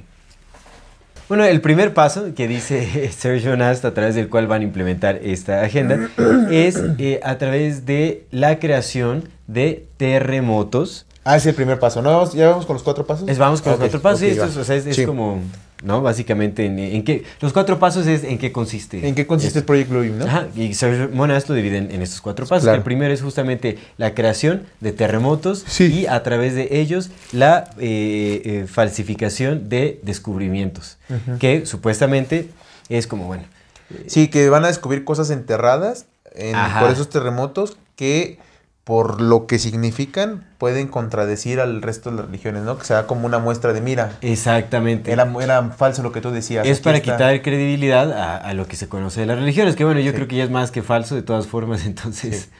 Que mira, o sea, a lo mejor no lo hicieron a través de terremotos, sino más bien solo lo fueron haciendo gradualmente. Pero ese sí, o sea, sea lo que sea, sí le han ido quitando mucha credibilidad a todas las religiones. pero fí- también, por ejemplo, pone el ejemplo de 2001, porque no solamente es para quitar credibilidad a las religiones, sino también para a lo mejor darte ciertos indicios de que, mira, la, la origen de la humanidad sí fue como dijimos, ¿no? Por ejemplo, pone el ejemplo de la película de 2001, Ah, Space Odyssey. que sí. llega el, el artefacto este, ¿no? El El, con el, monolito. el monolito con el que despiertan los monos, cosas de ese tipo, que a mí se me hace muy curioso porque lo hemos platicado muchas veces, ¿no? Estas historias que nos cuentan de que venimos de las estrellas y que venimos de todo eso, eh, ya lo verán en el programa de Saturno, ¿no? Que andamos un poco más sobre este, este comentario, pero Más adelante. más en un adelante. mes casi. más- en un mes ya lo verán. Lo verán, pues, en. Saturnalia Censura, censura el tema, porque pues todos son sorpresas. Lo verán en. Saturnalia. Sí, bueno, entonces, bueno, bueno, ya, eh, quitamos esa parte. Eh, entonces, eh, esta idea de que si hacemos caso a lo que nos cuentan las culturas antiguas, parecería ser que es una sola historia, en realidad no son muchas, es una Es sola. una y esa, sola sí habla de, de visitantes de las estrellas que vinieron y nos crearon. Si hacemos caso. Pero no sabemos quién escribió esas historias. O sea, no sabemos si en verdad son historias creadas por las culturas o son historias creadas por las mismas élites que ya existían desde hace un chingo, ¿no? Por decir algo. Entonces, o recientemente se cambiaron las interpretaciones. Son muchas cosas, ¿no? El punto es que a lo mejor ciertas historias, o esto que nos dicen que de los reptilianos, o lo que hizo Zacarías Sitchin con lo de los Anunnaki, Sí. en realidad esa traducción, a lo mejor a, a Zacarías Sitchin era, era miembro de estos, estos Se supone que y era. se le pagó para hacer ese tipo de traducción como medio de justificación para cuando quieran hacer sus pasos, pues ya digan, ah, ¿se acuerdan que hubo un Sitchin que decía que era de los Anunnakis? Pues aquí está la muestra de que hicieron los. Exactamente. Sí, justamente nosotros, ¿no? Justamente así. Ajá. Prácticamente. Sí, Ajá, todo se trata como de, de simulaciones. Es una simulación. Simulación tras la simulación tras la simulación. Por supuesto. Ahora, el, y mira, qué interesante que menciona justamente lo de la creación de terremotos. Eso quiere decir que dentro de. Harpas es real. Es que ya hay- hay- existe esta tecnología. Algo curioso es que Serge Monast no menciona la tecnología de HARP. Menciona extremely low frequencies, very low frequencies y low frequencies como medios para lograr ciertas cosas. es lo mismo que HARP. Es lo mismo que HARP, pero no Claro. menciona a HARP. Y HARP ya existía. Pero HARP empezó a existir en el 93. ah, es del 93 y Sí, él murió claro. en el. Pero, No, bueno, y él habló sí. de esto en el 94. Sí, o sea, tal vez. No, a pero veces ¿no, ves que, ¿no ves que HARP sí, sí tenía ya este. Ya desde, ya desde antes, según yo, ¿no? No, empezó en el 93. O sea, oficialmente empezó en el Oficialmente. 93. Ah, bueno, sí, sí, oficialmente. Ya cuando se dio a conocer, cierto, cierto. Entonces, pues en un año a lo mejor, o sea, sí ya sabía todo esto, pero no sabía cómo le llamaban. Mm. Todavía no se demostraba, Sí. ¿no? Como ahorita. Sí, sí, sí, exactamente. Pero bueno, ahora, eh, Segundo paso. el segundo paso. Él le llama The Big Space Show in the Sky. Ese está chido. O el, este, el gran show espacial En en, el el, cielo. Sí. Eso consiste en la proyección de imágenes 3D gigantescas, que son hologramas ópticos, Es como usaba el cielo, sonidos ¿no? También, como una gran pantalla. proyecciones láser, etc, etcétera. Digamos que son, es una colección de imágenes eh, holográficas Ujú. Que obviamente dan la apariencia de ser reales. Eso es lo más conocido yo creo que de, de lo que se habla del, Del Blue Project. Bueno, que por lo menos esto fue mi sí. primer acercamiento, Sí, sí, exactamente. que son los hologramas, ¿no? Que justamente van a lanzar hologramas al cielo para, eh, digamos, como que eh, falsificar o para eh, dar a creer que hay una segunda llegada de Jesucristo o eh, cualquier Mesías de cualquier religión. O todos al mismo tiempo. Todos al mismo tiempo, en uno. ¿no? Como así la imagen de, mira, ay, Cristo y Buda y Krishna fueron uno y se hicieron uno solo y en realidad, y que diga él, hey, yo era el real. Es que exactamente lo que, lo, lo que platica él es que el, el plan es que va a ser como una simulación simultánea en todas las partes del mundo. Van a ver como estas proyecciones y en cada región, dependiendo de cuál sea la religión predominante, va a aparecer como el, el Mesías que sea para esa religión, ya sea Krishna, ya sea Buda, ya sea Cristo, sea quien sea, ¿no? Pero van a ser como estos personajes supuestamente descendiendo de los cielos para dar un mensaje a la humanidad. ¿Cuál es ese mensaje a la a humanidad? La unificación de religiones, el llamado a Ser uno. hacer uno, exactamente. Y van, se supone que van a presentar al nuevo líder Al nuevo religioso, líder, claro. Que es eh, Maitreya, diría, ¿no? Que Maitreya que es como el, el segundo, la segunda llegada de de Jesús. Jesucristo. Que es muy curioso porque, a ver... Que, es el, que en realidad es, el, anticristo. Por ejemplo, mira, eh, En el Apocalipsis dice que el anticristo llegará, que después de mil años de tribulación, el anticristo va a llegar presentándose como un falso Mesías, ¿no? Este falso Mesías va a hacer creer a la gente que él va a unificar a todos los pueblos, que él va a ser el rey del mundo y la mucha gente va a caer y entonces van a aceptar, porque aparte va, va a haber, va a haber eh, sequía y va a haber eh, crisis y no va a haber comida, entonces para poder comer vas a tener que aceptar la marca de la bestia, que es la marca de este Sí. compa, ¿no? Que te van a poner en la frente. Entonces, eh, pero dicen que después de esto, después de un periodo de siete años, eh, en el que muchas personas van a morir y la bestia se va a encargar de todo, ya Cristo va- en su segunda venida va a, querer, va a llegar a Ah, vencer. por supuesto, La por verdad, supuesto. pero ya Cristo real, no va a llegar a vencer y entonces el reino de los cielos. Claro. Y, y, por ejemplo, a ti, a ti que, eh, la, la pregunta que te, que te voy a hacer, ¿qué, qué, te, qué opinión te merece? O sea, eh, tenemos la Biblia y la Biblia dice eso, ¿no? Dice eso del Apocalipsis. Y el Project Blue Beam dice que van a ocupar eso como, como una especie de muestra, ¿no? Como una especie de base, como una especie de guion. Ajá. Entonces, ¿qué crees que sea? ¿Que vieron la Biblia y dijeron, eh, ese guion lo podemos seguir? ¿O que se puso ese guion desde hace un chingo y nada más estaban esperando tener la tecnología adecuada para cumplirlo? Puede ser. Es muy posible que haya sido un guion escrito. Por lo que te digo que dentro tiempo. de las teorías del Apocalipsis, una de ellas es que el Apocalipsis es una novela. Es que sí puede ser. Los historiadores, han muchos han dicho, es una novela. Pues es que también ya se convirtió en algo muy simbólico, como una especie de arquetipo, ¿no? El, el fin de los tiempos ya es un arquetipo para la humanidad, entonces seguramente fue, o sea, bueno, no seguramente, más bien sí cabe la gran posibilidad de que haya sido implementado desde hace muchísimo, muchísimo tiempo. Pero ¿por qué? para preparar, o sea, pues es que vas cultivando a la humanidad con Para esas creencias, exactamente. como tienes un chingo de tiempo, porque pues a lo mejor Dios un chingo de años, porque sí ya lo vieron, ¿no? Cuando hablamos de la teoría. Sí, fue el que, el que, va, el que salió con sonido extraño.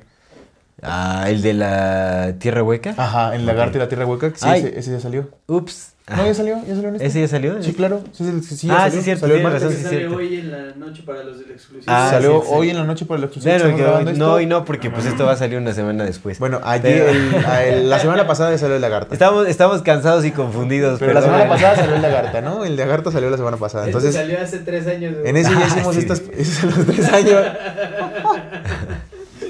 en esa especulación, pues hablamos de estas personas que a lo mejor vivían mucho tiempo, ¿no? A lo Exactamente. Pues, si exactamente. vives mucho tiempo, pues tienes un pedo.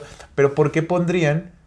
O sea, sí lo puedo entender, sí podría yo dar una respuesta de por qué, pero que me gustaría saber la tuya. ¿Por qué pondrían? eh, ¿Por qué dirían su plan completo? Diciendo, ah, va a llegar un anticristo, bla, bla, bla, shalala, shalala, Si después dicen, pero después va a llegar el verdadero Jesús. A salvarlos Pero- a todos. Ah, o sea, ¿por qué va a llegar el anticristo antes? Y... No, más bien el anticristo es el supuesto verdadero Jesús, o sea, que ese es como la... O sea, la, la Esa es es jugada. primera falsa y después el, el que según la va a vencer. No la ves, más bien es como el reino de oscuridad. ¿No? El reino de oscuridad es todas las crisis, gente matándose los unos a los otros, como... Pero ahí dice que, haz de cuenta que en el Apocalipsis dice que ahí, ahí es cuando llega el falso Mesías. Cuando pasa eso, llega el Ah. falso Mesías y por siete años gobierna en aparente paz la unificación de todo el mundo respondiéndole a él. Y luego esos siete años ya baja verdaderamente Cristo y le parten su madre. Pero eso dice el Apocalipsis. Simón. Pero es que no creo que vayan a llevar tan de la mano el... O sea, es que tal vez no es un guion, sino más bien es nada más como ese símbolo del fin de los tiempos. O sea, Mm. prepararnos para un fin de los tiempos.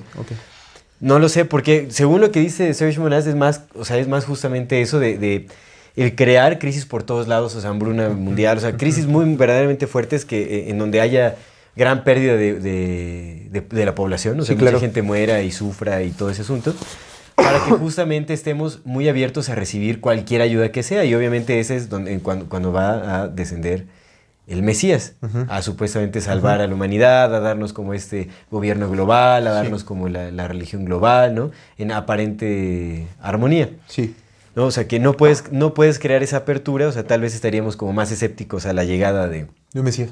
de un Mesías, este, eh, si no es que antes nos destrozan por completo, Ya. ¿no? Sí. Y pues, muchas cosas apuntan hacia ello, o sea, realmente sí estamos viendo que hay como muchas... Digo, no sé, ¿eh? o sea, la verdad es que otra cosa también importante mencionar es que, o sea, no estamos dándole como absoluta credibilidad tampoco a, ¿Al Blue Beam? al Bluebeam. No. Hay cosas que hacen mucho sentido. Digo, yo también noté varias cosas que empatan como con lo que dice Más Mathis, nada más que Más Mathis lo aborda desde un punto no tan sensacionalista. Claro. ¿No? O sea, como que es. eh, tiene, tiene diferencias, tiene varias diferencias, ¿no? En la forma de expresarlo y todo ese asunto. Porque acá, por ejemplo, habla de mucho del satanismo. Dice que pues las élites son, son satánicas, Satánicas. y hacen sacrificios humanos, sacrificios Simón. infantiles y todo Sí, ese asunto. sí. Más Mathis refuta esto, ¿no? Entonces, si uno es, es como más racional, más Mathis, y este cuate es como más un poco sensacionalista, más Sí, este, sí, por supuesto. extraterrestre, todo ese asunto, ¿no? Ah, que más bien, de hecho, este, eso, es, eso es lo que va a, Ah, sucede. Bueno, no. Eh, Esto es parte de, ¿no? Esa es como la llegada de, de los, este... El gran show es todas estas deidades descendiendo eh, para hacernos saber que este, ya eh, es momento de, de, unificarnos, Sí. de, ¿no? de, darle la bienvenida al nuevo orden mundial, a la nueva religión y al nuevo este, Salvador. No tendrás nada y serás feliz, dice la. Agenda 2030. Ahora, el tercer paso le llama eh, comunicación, eh, le, le llama Pensamiento, artificial, y- difuso. Pensamiento artificial difuso. Ajá. Ok, bueno, es que yo lo vi como pensamiento artificial y comunicación. Ah, Pero bueno, artificial difuso. lo que sea. En realidad, bueno. ¿en qué consiste este tercer paso? En el uso de justamente frecuencias de, eh, de extrema baja vibración. Ajá, a través de teléfonos, computadoras. frequencies, exactamente. Very ahorita, él no, no se veía en ese tiempo, pero ahorita, pues las antenas de 5G y todas esas cosas. Exactamente. Ondas de muy baja Líquido sinovial que nos quitaron en el COVID. Frecuencia. Las rodillas. ¿Sí te acuerdas de esa? Mm, sí, sí, sí, sí, sí, de, de un líquido. el líquido sinovial. Exactamente.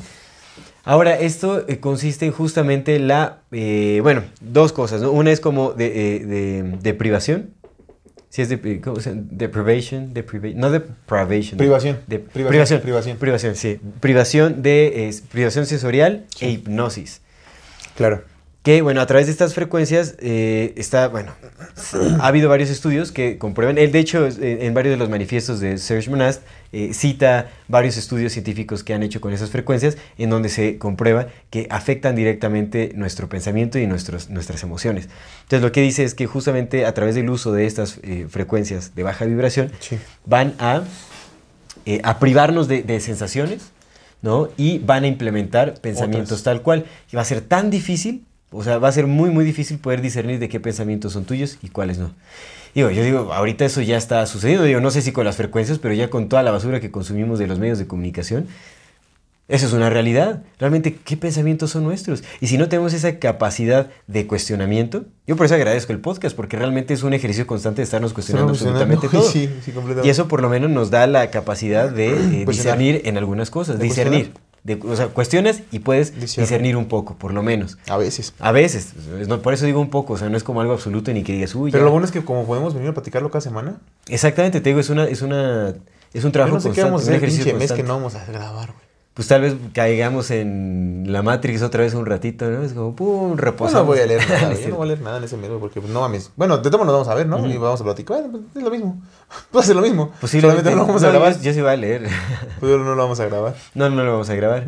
No, pero ya, ya veremos. Yo creo que vamos a hacer este, Los en vivos. En vivos, tal vez hay algún encuentro por ahí. Ya veremos si hacemos un encuentro persona a persona. Citas románticas con nuestra querida audiencia. Pero solo hombres, porque somos, somos hombres queridos. Solo hombres. Nuestras relaciones están abiertas para hombres. Para- Como lo que No, dicen no, no, chicas, bien. ¿no? Mi relación está abierta, pero para mujeres. Ah, no, al sí. revés. Nosotros, pero para hombres. Para vatos. Señoritas, Para sentimos. compis, para compas, ¿no? Eh, compas. No, no, no, pues obviamente, eh, ya veremos, ¿no? Pero sí estaría bien hacer tenemos un ahí un plancillo, ahí tenemos un físico. Pero bueno, ya lo, lo haremos a ver. Pues este va a salir el otro martes, ¿no? Eh, pues yo creo que sí sería bueno de, de comentar, ¿no? Que queremos hacer un meet and greet. sí, queremos hacer Como un para meet and cierre de año, nada más. Igual se los dejamos en las redes. Y ya para cuando salió este video ya, los, ya están en las redes, pues ya lo vieron. Y si no ha salido, pues lo van a ver. Y si no sucede, pues no sucedió. No pasa nada. Tanto No pasa hemos nada. dicho que no ha pasado que no pasa nada. Exactamente. Se nos va a olvidar que Pero somos. ¿saben qué sí pasa? El contenido exclusivo. Ese sí está pasando. El contenido exclusivo está pasando, sucede, es una realidad. Eso no es una simulación. Y está bien exclusivo. Corran y suscríbanse a nuestro contenido exclusivo. Ah, ¿y sabes también qué? En la infinita verdad del ser. ¿Sabes también que aprovechando Sí, ahorita sí. es que ya pueden comprar mi nueva novela? Está También. en 145.com diagonal tienda, ya está ahí mi nueva novela disponible, Garganta de Piedra. Ya vieron la presentación el- la semana pasada, ya hablamos de la novela, ya, ya hablamos un poco de ella. Es una novela muy interesante. mm, me gustaría mucho que la leyeran y me dieran sus opiniones porque la hice con mucho corazón. La hice en un momento de la vida en el que, como siempre, estaba yo muy triste porque ese es mi estado natural. Y- pero es también el cierre de muchas, muchas cosas que sucedieron. Em, me gustaría mucho que la, la leyeran, que la compartieran y que me dijeran qué es lo que opinan, si les gustó, si no les gustó. Viene con algunos regalos. Y si usan el código AMORFATI, viene con un 10% de descuento. Por el momento es solamente. Viene con un digital. beso Impreso en, Sí. en la contraportada. Una foto mía así. Así. Ahí con un perrito así alzándome la falda. Eh, pueden, pueden, pueden comprarla, eh, otra en versión digital y también está ya la opción para que se pueda hacer la, el apartado de la versión impresa para cuando esté, porque pues vamos a hacer como una especie de preventa, pero ya la pueden comprar y además ahí están mis otros libros también que los pueden y después los vamos a ir presentando. www.com 14 www.com www.145.com Aquí les vamos a dejar el enlace en pantalla y pues muchas gracias por adquirir la novela. Gracias, don Luis. Ahora sí que seguir. Gracias por el apoyo. Sí, gracias por el comercio. Pues vámonos, entonces te digo, esto se trata justamente de manipulación directa, meterse con nuestros pensamientos, con nuestras emociones para privarnos de esa libertad. sí, claro. ¿no? Para dejar de cuestionar, para aceptar el nuevo orden tal Mira, yo te quería decir algo aquí que dice, que dice este Sergio Monasterio. Sergio Monast. dice que es muy, muy curioso porque eh, hace referencia a que los que investigan el fenómeno de las canalizaciones pudieran poner atención porque dice que es muy sorprendente cómo, cómo son muy similares los mensajes que reciben las personas que canalizan sin importar la entidad One size fits all seems like a good idea for clothes until you try them on. Same goes for healthcare. That's why United Healthcare offers flexible, budget friendly coverage for medical, vision, dental, and more. Learn more at uh1.com. I'm Sandra, and I'm just the professional your small business was looking for. But you didn't hire me because you didn't use LinkedIn jobs. LinkedIn has professionals you can't find anywhere else, including those who aren't actively looking for a new job but might be open to the perfect role, like me. In a given month, over 70% of LinkedIn users don't visit other leading job sites. So if you're not looking on LinkedIn, you'll miss out on great candidates like Sandra. Start hiring professionals like a professional. Post your free job on linkedin.com/people today. de la que le estén hablando, ¿no? O sea, unos pueden creer que es Buda, otros pueden creer que es Mahoma, otros pueden creer que es su antepasado, otros pueden creer que es el ángel, otros pueden creer que es el, el alien, lo que quieras, pero todos el mensaje es el mismo. Únanse de unión, de ser uno, ¿sabes? Sí, sí, Como muchas de las cosas que le llegan a los, a los que canalizan, en realidad cuando las ves fríamente, parecían servir más a la unión de un solo orden que en realidad a, a abrazar tu, tu, tu identidad la que te hace ser eh, eh, diferente. Sí. De hecho, eso es muy, muy curioso. Este, ahora que lo mencionas, también cuando dijiste que, que surgió el movimiento como de, del este, el escribir, ¿cómo se llama? La escritura Ah, automática. escritura automática, Simón. No, o sea, también es, o sea, hasta podrían ser pruebas, yo no sé, ¿no? O sea, pues ya llevarlo como al, al extremo de la conspiración, pero es que podría ser un movimiento para, para generar pruebas de ver si están llegando algunos mensajes, si había coincidencias y todo eso, porque justamente lo que dice Serge Monast es que eh, sería, o sea, que habría que indagar, ¿no? O sea, todas estos, estas personas que dicen canalizar mensajes, ¿qué es lo que están realmente canalizando? Porque si son tan similares, seguramente son... Como en el tercer- Están es interceptando el frecuencias, están paso, claro. interceptando, exactamente. Que ese es el tercer Ese- paso. Pero es lo que estamos hablando ahorita, el Sí, sí, tercer paso. sí, pues te digo, lo que Es dice, eso. ¿no? Es como una suma de esto, pues. Ajá. Que el tercer paso también tiene que ver, o sea, pero lo dice. Es eso. Pongan atención a eso. Pongan porque- atención. ¿Por qué se parecen ser. tanto? Si se supone que uno te lo manda un ángel y otro un alien, Ajá. ¿por qué se parecen tanto? Sí, ¿Por sí, qué ser uno, no? Ajá. Cuando en realidad nuestra diversidad, sí somos una sola cosa, pero nuestra... Pero carnal, si la, la esencia que anima todo no quisiera experimentarse en las infinitas formas en que se hace, no lo, no lo hiciera Sí, y sería no. todavía así. Sí, exactamente. Pero- viviríamos como en esa Ya seríamos uno. constante, exactamente, ya. no hubiera nada más, más que una sola cosa, pero somos tan distintos porque la esencia que anima todo, que podría ser la nada o lo que tú quieras ponerle, pero hay algo que está ahí, Sí. en el fondo de todo, pues lo que quieres experimentarse desde miles de millones de millones de experiencias, ¿no? Porque pues ve tú a saber por qué, porque pues quién sabe qué chingados piensa. Sí, sí, si es que piensa, ¿no? Y fíjate que todo esto viene súper permeado con el movimiento New Age, ¿no? Dice que el movimiento New Age, eso por ejemplo La empata mucho con lo demás, más dice, la era de La Acuario. era de Acuario. Él menciona auto- autores, eh, auto- autoras como Elena Blavatsky, por ejemplo, con la teosofía y todo, como justamente los promotores de, eh, de esta nueva religión y con el anticristo en, en la cima. Recordemos que Elena Blavatsky habla del anticristo como algo positivo, como, eh, eh, eh, como el proveedor de sabiduría, sí. Sí, Pues sí, también sí, del Baphomet eso, ¿no? De Lucifer, la nueva reencarnación, claro. Que mira, otra vez, ¿no? y, le, y dan dura al cristianismo. Y no quiere decir que, claro que es correcto empezar a ver que el otro también duele, te duele, le duele como a ti, que el otro también existe, que el otro es tu otro significante, porque aquí compartes este pedo y que sí somos una sola cosa porque somos un cuerpo bien grandote y que cada cosa que pase, pero pues no es lo mismo un dedo de la mano que un riñón. Sí, por supuesto. Cumplen funciones distintas. Igual de valiosos, igual de importantes, igual de funcionales, pero cumplen funciones distintas y son diferentes. Sí. ¿no? Así Entonces, lo mismo pasa con nosotros, cumplimos funciones diferentes, somos diferentes. Está bien abrazar nuestras diferencias entendiendo que somos una sola cosa, pero de eso a que haya un solo orden, a que haya una sola religión, a que y que si no cumple, si no está, es que es, es que es fascismo. Mm. Si nada más hay una sola cosa y si yo no quiero ser eso, Sí, y si yo no quiero, pues chingaste, porque es lo que es. Sí, sí, sí, sí. Pues no, güey. La diversidad, por muy mala que parezca, o sea, por muy mal que haya gente que, que- que quiera, que le gusta hacer daño, pues, pues, le gusta hacer daño, ¿qué verga vas a hacer? Que fíjate que también algo, algo bien interesante es que también hay una aparente promoción de la diversidad. Pues ya sabes, con el movimiento de géneros, o sea, con un montón de cosas es como promover la diversidad. Pero eso parece que nos está llevando muchísimo a la separación, o sea, como Sí. a, la, a la falta de organización, como a la pelea entre personas y todo ese asunto, ¿no? Y hay un personaje que se llama Jorge Sonante, que él dice ser eh, ex, bueno, diácono de- del Vaticano, que recibió muchos secretos, o sea, que pertenecía justamente como un organismo, una... Luis. eh, aguas, aguas. Cayó Luis. Como una agencia... Como hay un departamento de, de inteligencia Sí. Del Vaticano. Vaticano. Dice que él pertenecía ahí. Y que bueno, le revelaron ciertas cosas sobre cuál era la agenda, que él se negó y pues lo mandaron a volar. Y entonces lo que él decía es que estaba trabajando junto con un equipo de Donald Trump que para tumbar a- al Deep State y todo ese rollo.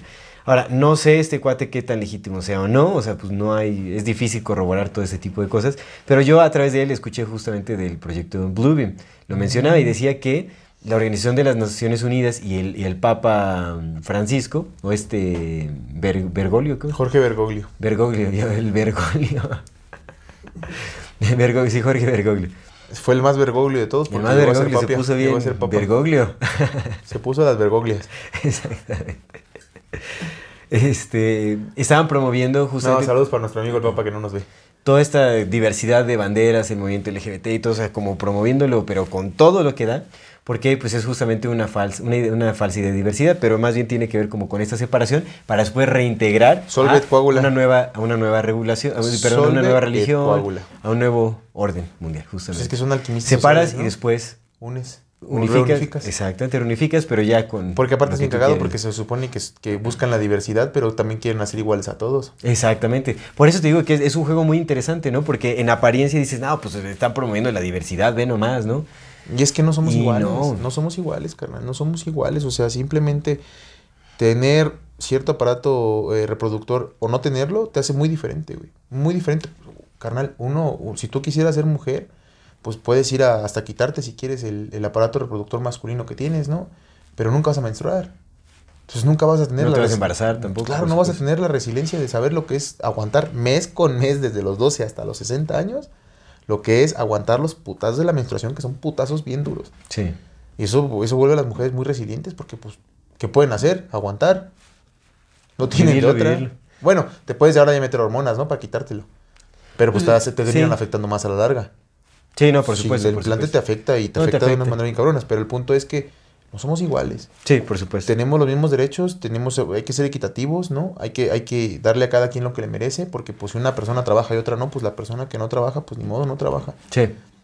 Tampoco es, tampoco es este pinche sistema opresor en el que, ah, tienes que trabajar porque si no te mueres. No, pues no, pero pues si trabaja, uno trabaja más y otro trabaja menos, pues no puedes darles, o sea, no va a haber igualdad de, ¿sabes? De ciertas cosas, ¿no? Por decir algo, pero iguales, pues no somos, y somos Sí, muy ¿no? diferentes y está bien. que Y hay una gran desigualdad en la cuestión del trabajo, o sea, porque pues cuánta gente no trabaja muchísimo más que Era como muchos- un ejemplo, ¿no? Por eso sí. ni lo continué porque dije, no, este ejemplo no, No, es el, creo no es- que no es el sí, ejemplo sí, que quería dar. Pues es que ya estamos cansados, pero, pero creo que me, creo que me, entiendo, me, me doy a entender, ¿no? O sea, no supuesto. somos iguales, somos, tenemos que tener eh, derechos equitativos, por supuesto, debemos ser tratados con respeto, debemos ser responsables entre nosotros, pues, tener los mismos derechos. debemos ser empáticos y tener los mismos derechos, Derechos. pero iguales no somos. Exactamente. No somos iguales y nunca vamos Los ser mismos iguales. derechos y las mismas oportunidades de elegir. Claro, claro, pero hasta ahí, pero Y no expresarnos, y de somos, expresarnos, por Entonces, si de pronto empiezas a tratar a todos como igualitarios y Sí, no, no, o sea, pues somos muy, muy diferentes, por supuesto. Sí, sí, sí, pues lo que platicamos una vez, ¿no? En, igual, en igualdad de circunstancias, yo le decía a, a- a mi compita con el que platicaba ayer, en, en igualdad de circunstancias, le digo, tú sabes, tú sabes taekwondo. Le digo, a lo mejor no puedes meter unos putazos, pero si yo me acerco a ti y te aprieto, pues ya chingaste, záfate. Sí, No puedes porque, pues, peso el doble que tú. Sí. A lo mejor me puedes agarrar patadas. Pero en cuestiones físicas iguales, pues en igualdad de circunstancias no somos iguales. No lo Sí, somos. sí. No funcionamos igual. Lo mismo que pasa en la, en la UFC, ¿no? Con esta peleadora que es hombre. Ah, sí, no manches. Pobres de las morras Sí. que pelean con él. Bueno, con ella, ¿no? Porque ahora es legalmente mujer. Sí. Entonces, está cabrón. Está Sí, bien, sí está. pues, pues no hay un debate ahí muy fuerte. No somos hay un debate muy fuerte ahí. Está bien que la gente quiera transformarse en otra cosa, Si se quieren expresar así, está bien. claro, pero que hagan, por ejemplo, ahí, hace sus- los deportes para ellos. Sí, pues, exactamente, exactamente. Pues una, una división específica para. Y a lo mejor sí los tratas como mujeres si quieren ser tratados como mujeres y te refieres a ellos como, como cada quien tenga, quiera que se llamen a él, porque si a ti todo te gusta que te digan algo, te dice, yo quiero que me digan Baphomet. Bafomet. No, Bafomet está muy feo, ¿no? Sí, Porque yo no, quiero, a mí ¿qué me gusta que me digan Pedro, pues, pues te voy a decir Pedro, porque pues tú me estás diciendo que así es como te gusta que te digan, ¿no? Si había alguien me dice, oye, a mí dime ella, pues yo no tengo ningún pedo, porque pues así me está diciendo que le diga. Pero de eso, a que un ella con capacidades masculinas venga y quiera participar en un deporte femenino donde evidentemente tiene las ventajas físicas, Sí. pues no, te encuentras a un, un deportivo de ellas. Sí. Y ahí Sí, está bien supuesto. chingón y pues los apoyas, ¿no? Sí, es- eso sí, o sea, pues es que, ¿Qué sé no yo? sé, está, está muy rara ahí cómo... Y eso no es transfobia, por supuesto no es transfobia, porque No, otra vez no, empezamos a decir que nada. cada persona haga con su Que se lo expresen quiera. como quieran, eso sí. Sí, bueno, sí, sí, o sea, todos tenemos el mismo derecho de expresarnos como queramos, siempre y cuando no estemos eh, afectando de forma negativa la vida de alguien más, ¿no? O Y sea, siempre y cuando tengas ya la capacidad para tomar tus decisiones, güey, porque eso, Ah, imagínate, por un niño por no puede supuesto, comprar por cigarros, supuesto, por supuesto. un niño no puede comprar alcohol. Pero sí se puede quitar los genitales, no manches. Sí, no, eso sí, por supuesto. es- Hazme el chingado favor con un niño de 7 años que se está sacando los pinches mocos porque a los 7 años te saca los mocos y te los comes, seas quien seas, seas quien seas, a los 7 años estás sacándote los mocos para comértelos, ya tenga, ya tenga el nido. Mames, güey, pues es un Sí, no, niño, no, eso- eso baboso, ya, ya, o sea, usando- pues usando Si la está pura grande y lógica, está la baboso, pura lógica. Un niño está chiquito, está más baboso. Porque uno está baboso de Pues no, grande. o sea, hay muchas cosas que no se conocen Claro, todavía. Hay, pues hay cosas, muchas cosas que está chiquito, vivir y chiquito. experimentar antes de poder tomar ese tipo de decisiones. Hermano, pero que a los 7 años inclu- ya puedas incluso, oye, tu de transición, güey. Incluso así cumpliendo la mayoría de edad, o sea, yo creo que pues, es una decisión que requiere bastante tiempo de, vivir, cier- de vivir ciertas cosas como para realmente asegurarte de qué es lo que Hay quieres. un Pero bueno, porcentaje de suicidio en fin. bien alto entre personas trans que se han mutilado sus genitales. sí, Muy alto. es un porcentaje altísimo. Pues ese de personas carnal- que se arrepienten. Sí, eso sí es muy, muy alto. Pues ese carnal, güey. Pues es lógico. Si creces con un algo entre las... Sobre todo yo creo que supongo que ha ha de afectar más en las personas que se quitan el pene que en las que se lo ponen. Porque si te lo pones, pues te lo quitas. Y ya Sí. no pasa nada. Pero si tuviste un pene todo el tiempo y tu, to- hasta tu química, ¿no? Tu química, tu cerebro, todo funcionó en base a que tenías un pene y de repente te lo quitas, pues tendrás el Y de derecho de, repente llamarte. te lo quitas. De repente te lo quitas. Tienes el derecho de llamarte como quieras, de expresarte como quieras, de pedir que te llamen como quieras, pero pues a lo mejor te va a afectar. Sí. Y hay cosas que hay que ver que más allá de nuestros caprichos personales de querer que a huevo el mundo funcione a mi alrededor, porque todos somos así, pues empezar a ver mi corazón, cabrón, no mames, qué pedo que estás Sí, sí, haciendo, ¿no? justamente. O sea, pues no sé. Está bien, te digo, está bien, o sea, la diversidad. Sí, o sea, llega un momento en donde pues ya la decisión de la persona es la decisión de la persona y está bien. Y bienvenida sea la diversidad, carnal. Si te gusta, te gustan los hombres, te gustan las mujeres, te gustan las mujeres trans, te gustan los hombres trans, te... bienvenida sea la diversidad, bienvenida sea. Pero hay que ejercer una diversidad con respeto y con Sí. responsabilidad. Con responsabilidad, con amor, responsabilidad. loco. Con un niño, Eso una sí. niña, Sí, de no, años ya decidiendo sobre su cuerpo. No mames, carnal. Ve a Que meterlo a bañar. Eso, eso sería un, un excelente tema para el exclusivo, por ejemplo. Sí.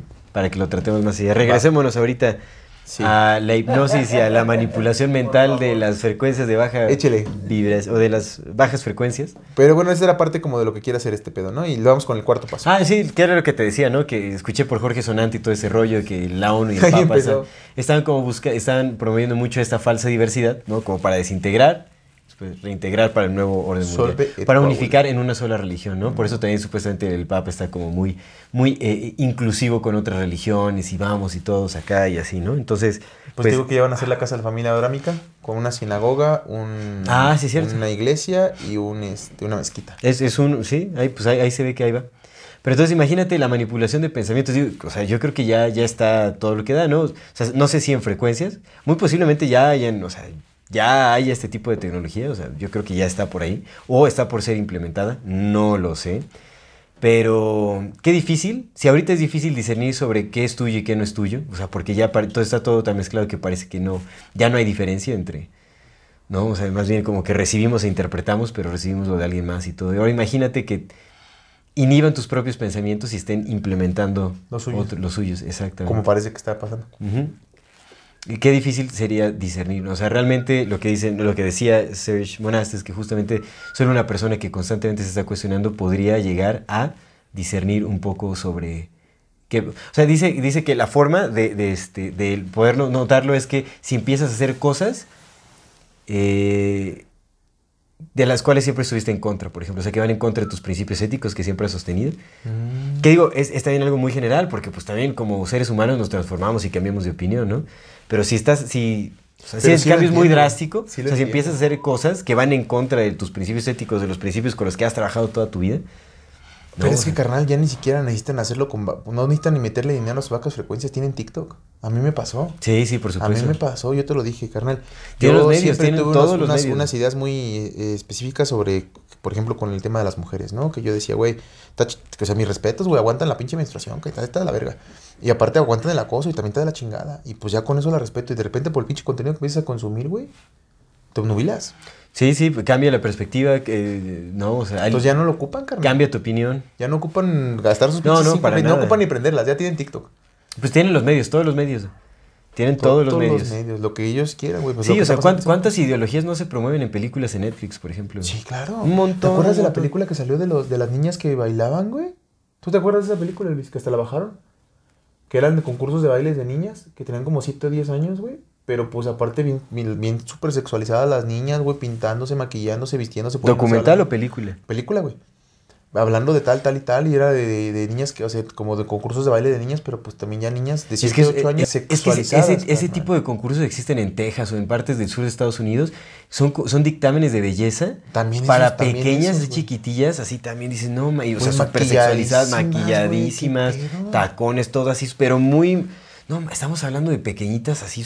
No, muy, muy y es que va, Está va- va feo, en la feo, actualidad feo. en lo mismo, carnal. Por ejemplo, mira, evidentemente está chido que vistas a, tu, a tus niños o a tus niños, pues como quieras vestirlos, ¿no? Pero, pero carnal, ya hay niñas de tres años que sus mamás las maquillan iguales a ellas, güey. Sí. Que ya usan sus redes sociales para maquillarse ahí. Hay unos youtubers que... Que hacen sus bailes de TikTok y todo así. No, no, carnal, no hay sé. unos Bueno, youtubers que tienen un hijo. eh, es que los, mexicanos, güey. las infancias son muy sagradas como para... Hermano, muchos youtubers y muchos haciéndoles canales a sus hijos, güey. Sí. Güey, el niño va creciendo así, hijo. Yo cuando te ver, te pedí que tanta pinche gente me viera, cabrón. Me condenaste a que chingo de gente me viera desde bien chiquito crecer, güey. Que no tuviera yo privacidad. Que un chingo de gente opinara acerca de mí. No seas mamón, güey. No seas mamón. También. Carnal, tú y yo crecimos en un mundo bien distinto a este pedo. Y tú y yo hasta los 10 o hasta los 14 años no tuvimos la pinche atención que los niños ahora tienen. Sí.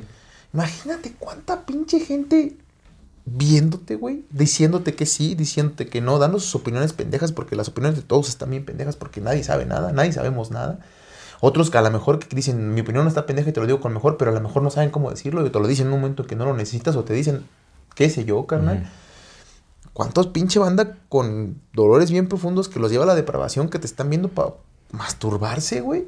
Con tu hijo de tres años, carnal, que pones ahí en esa madre, güey. Sí. De cinco, de siete, güey. Un niño que nunca te pidió ese pedo, güey. Al que condenaste ese pedo desde el principio, güey. Sí.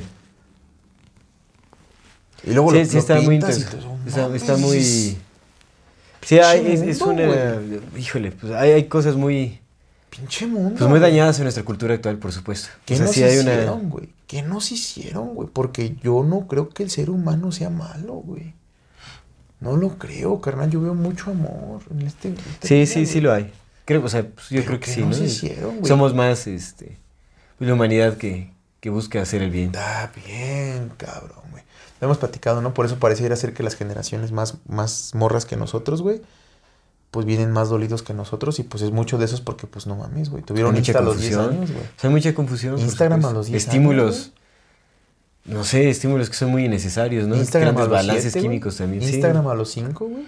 No mames. Si a nosotros, güey, ver un puto corazón ya te tiene como pendejo enfermo ahí dándole para. A yo por mí, ¿no? Sí. Refresh, güey, para ver quién me dio corazones y ese pedo, porque mi pinche sistema de dopamina ya está de la chingada. Sí. Por eso, imagínate desde los 7 años, desde los 10, güey, cómo, cómo tu percepción del mundo se afecta para pensar que eres único, güey. Sí. Que eres la maravilla, que eres. Veme, yo me merezco todo nomás por ser. Pues no, güey. Pues no, carnal. Eso, más la exposición, más toda esta madre, más todo el hackeo que nos hicieron, güey. Está bien triste. Bien triste, loco. Sí, sí, es triste. Que otra vez, no todo está malo, güey, porque por ejemplo las redes sociales tienen un lado bien bonito, güey, que es que cuando tienes familiares en otras partes del mundo, amigos en otras partes del mundo, se sienten como si estuvieran ahí, tú ves lo que ellos hacen, ellos ven lo que tú haces y entonces ese sentido de, mira, te estoy viendo crecer y, y, y- y celebro tus triunfos y, me duelo con tus fracasos, pues también nos acercan. O sea, Es honestamente cierto, sí lo hacen. por un momento se, se tiran las barreras aparentes que Sí, hay y sí te puedes acercar Son cosas bien bonitas. a bien muchas bonitas. personas, amistades, claro. Yo lo veo ahora que ya no tengo Facebook. Pues la comunidad hermanos. se puede, se puede hacer más amplia. Sí, güey, yo ya no tengo Sí. Facebook y tenía ahí mis hermanos y yo veía lo que hacían y yo subía lo que hacían y compartía cosas con la gente que quería y todo. Y ahora pues ya no lo tengo porque yo cerré la puerta y digo, ay, güey. Mm, Sí, Unas por otras, ¿no? Unas por, Por otras. otras, claro. Pero en Sí, su mayoría supuesto. sí están hechas para jodernos. pues es que funcionan con la poca voluntad humana que tenemos y no porque no la, no- bueno, que, que, que no trabajamos. Porque voluntad tenemos, nada más es que No está muy manipulado, no la trabajamos. Estamos acostumbrados a que alguien dirija nuestra voluntad y no de que nosotros eh, tomemos las riendas de Está ella. bien triste, pues por eso las pinches, los güeyes que hacen las aplicaciones no dejan que sus hijos las usen. Sí, exactamente, no exactamente. son. Pues bueno, Hay que manipulación mental. Cuarto paso. El tercero. Ahora sí, cuarto paso. Cuarto paso se llama eh, Universal Supernatural Manifestations via Electronics, que es eh, manifestaciones universales supernaturales vía electrónica. Que es aquí justamente en donde viene la cuestión de la, de la invasión extraterrestre. Ahí viene la invasión alien, que también supuestamente será simulada en los cielos, supuestamente ya está funcionando. Ahora no sé, podría ser, podría ser que muchos avistamientos sean también este, eh, proyecciones holográficas. No lo por sé. eso se ven tan ovnis, ¿no? Puede ser. Aparte aquí habla, por ejemplo, del rapto. Dice que el rapto... Es el que rapt, el- rapture. Es que, sí, la traducción es... es El rapto, sí, ya ves que es que eso bien, también, también Es un un- concepto es, es que el bíblico. vato es cristiano, Es un por supuesto, por bíblico. supuesto tiene el rapto es esta este periodo en el que Dios va a bajar de los cielos a llevarse a las personas buenas antes de que empiece el, el cagadero. La, exactamente, el Entonces, ascender a los cielos. ese es el no rapto. solo las personas buenas, sino también aquellos que murieron este, cristianamente Ajá. eh, resucitarán y Es se elevarán a los cielos. Simón, antes de que empiece el pinche Exactamente. cagadero, ese es el rapto. Ese es el lo rapto. que dice es que van a ocupar otras pinches estrategias para desaparecer gente y decir, hoy lo raptó. Sí, sí, sí. Sí. Está locuchón. Sí, sí, sí. Y ya para esta etapa lo que dice es que en este- ya habrá este implante de microchips. Supongo que el implante de microchips también nos hace más vulnerables a la manipulación de frecuencias Pues y al control. Y algo que me parece muy interesante, pero muy muy interesante, es que es una de las primeras señales, lo que decía este Search Monast, es que una de las primeras señales para saber que el nuevo orden ya se está estableciendo es la desaparición de la moneda Ah, en papel, claro, güey, claro. del billete, digamos, o de la moneda, Claro. Antes, Y- antes de todo esto haría una gran crisis que cambiaría la moneda hacia lo digital. hacia lo digital. Pero imagínate, lo decía desde 1994 y ahorita ya es la Y realidad. pues, güey. lo decía desde antes, escribió su libro en el 94, pero él, por ejemplo, él dijo que este plan estaba, eh, bueno, él echaba mucho la culpa a la Unión Soviética, Ok. ¿no? O sea, él decía que pues, ellos eran los, es- los culpables y que ellos eran quienes tenían todas estas tecnologías y todo ese rollo, ¿no? Pero creo que. Ah, es que iba a decir. algo. A ver, pues. no, pero pues creo que ya se les cayó todo ese plan. De la moneda de digital. monedas. Pues es que ya todo está muriendo. No es cierto, güey. Va a llegar las están- que no son de ellos. Ajá, No, ajá. todo está muriendo. No, porque ellos, eh, los- el G7 todavía no ha implementado su moneda. Todas las criptos, todas las criptos ahorita, todas están abajo de los niveles que llegaron a tener incluso por varios años. Para hacer más pobres a los pobres, pero Ahorita ellos todavía no lanzan su moneda. todo, o sea, hasta, hasta Meta está ya haciendo, están haciendo ya a un lado el proyecto porque ya no les, no les jaló, porque todavía no lo creen este Viable. viable. Pero es que ellos todavía no lanzan su moneda, güey. El G7, el G7 dijo que iba a lanzar su propia moneda. Y iba a ser una moneda muy parecida a la China, güey. Sí, o sea, las que están crasheando son las monedas privadas, güey.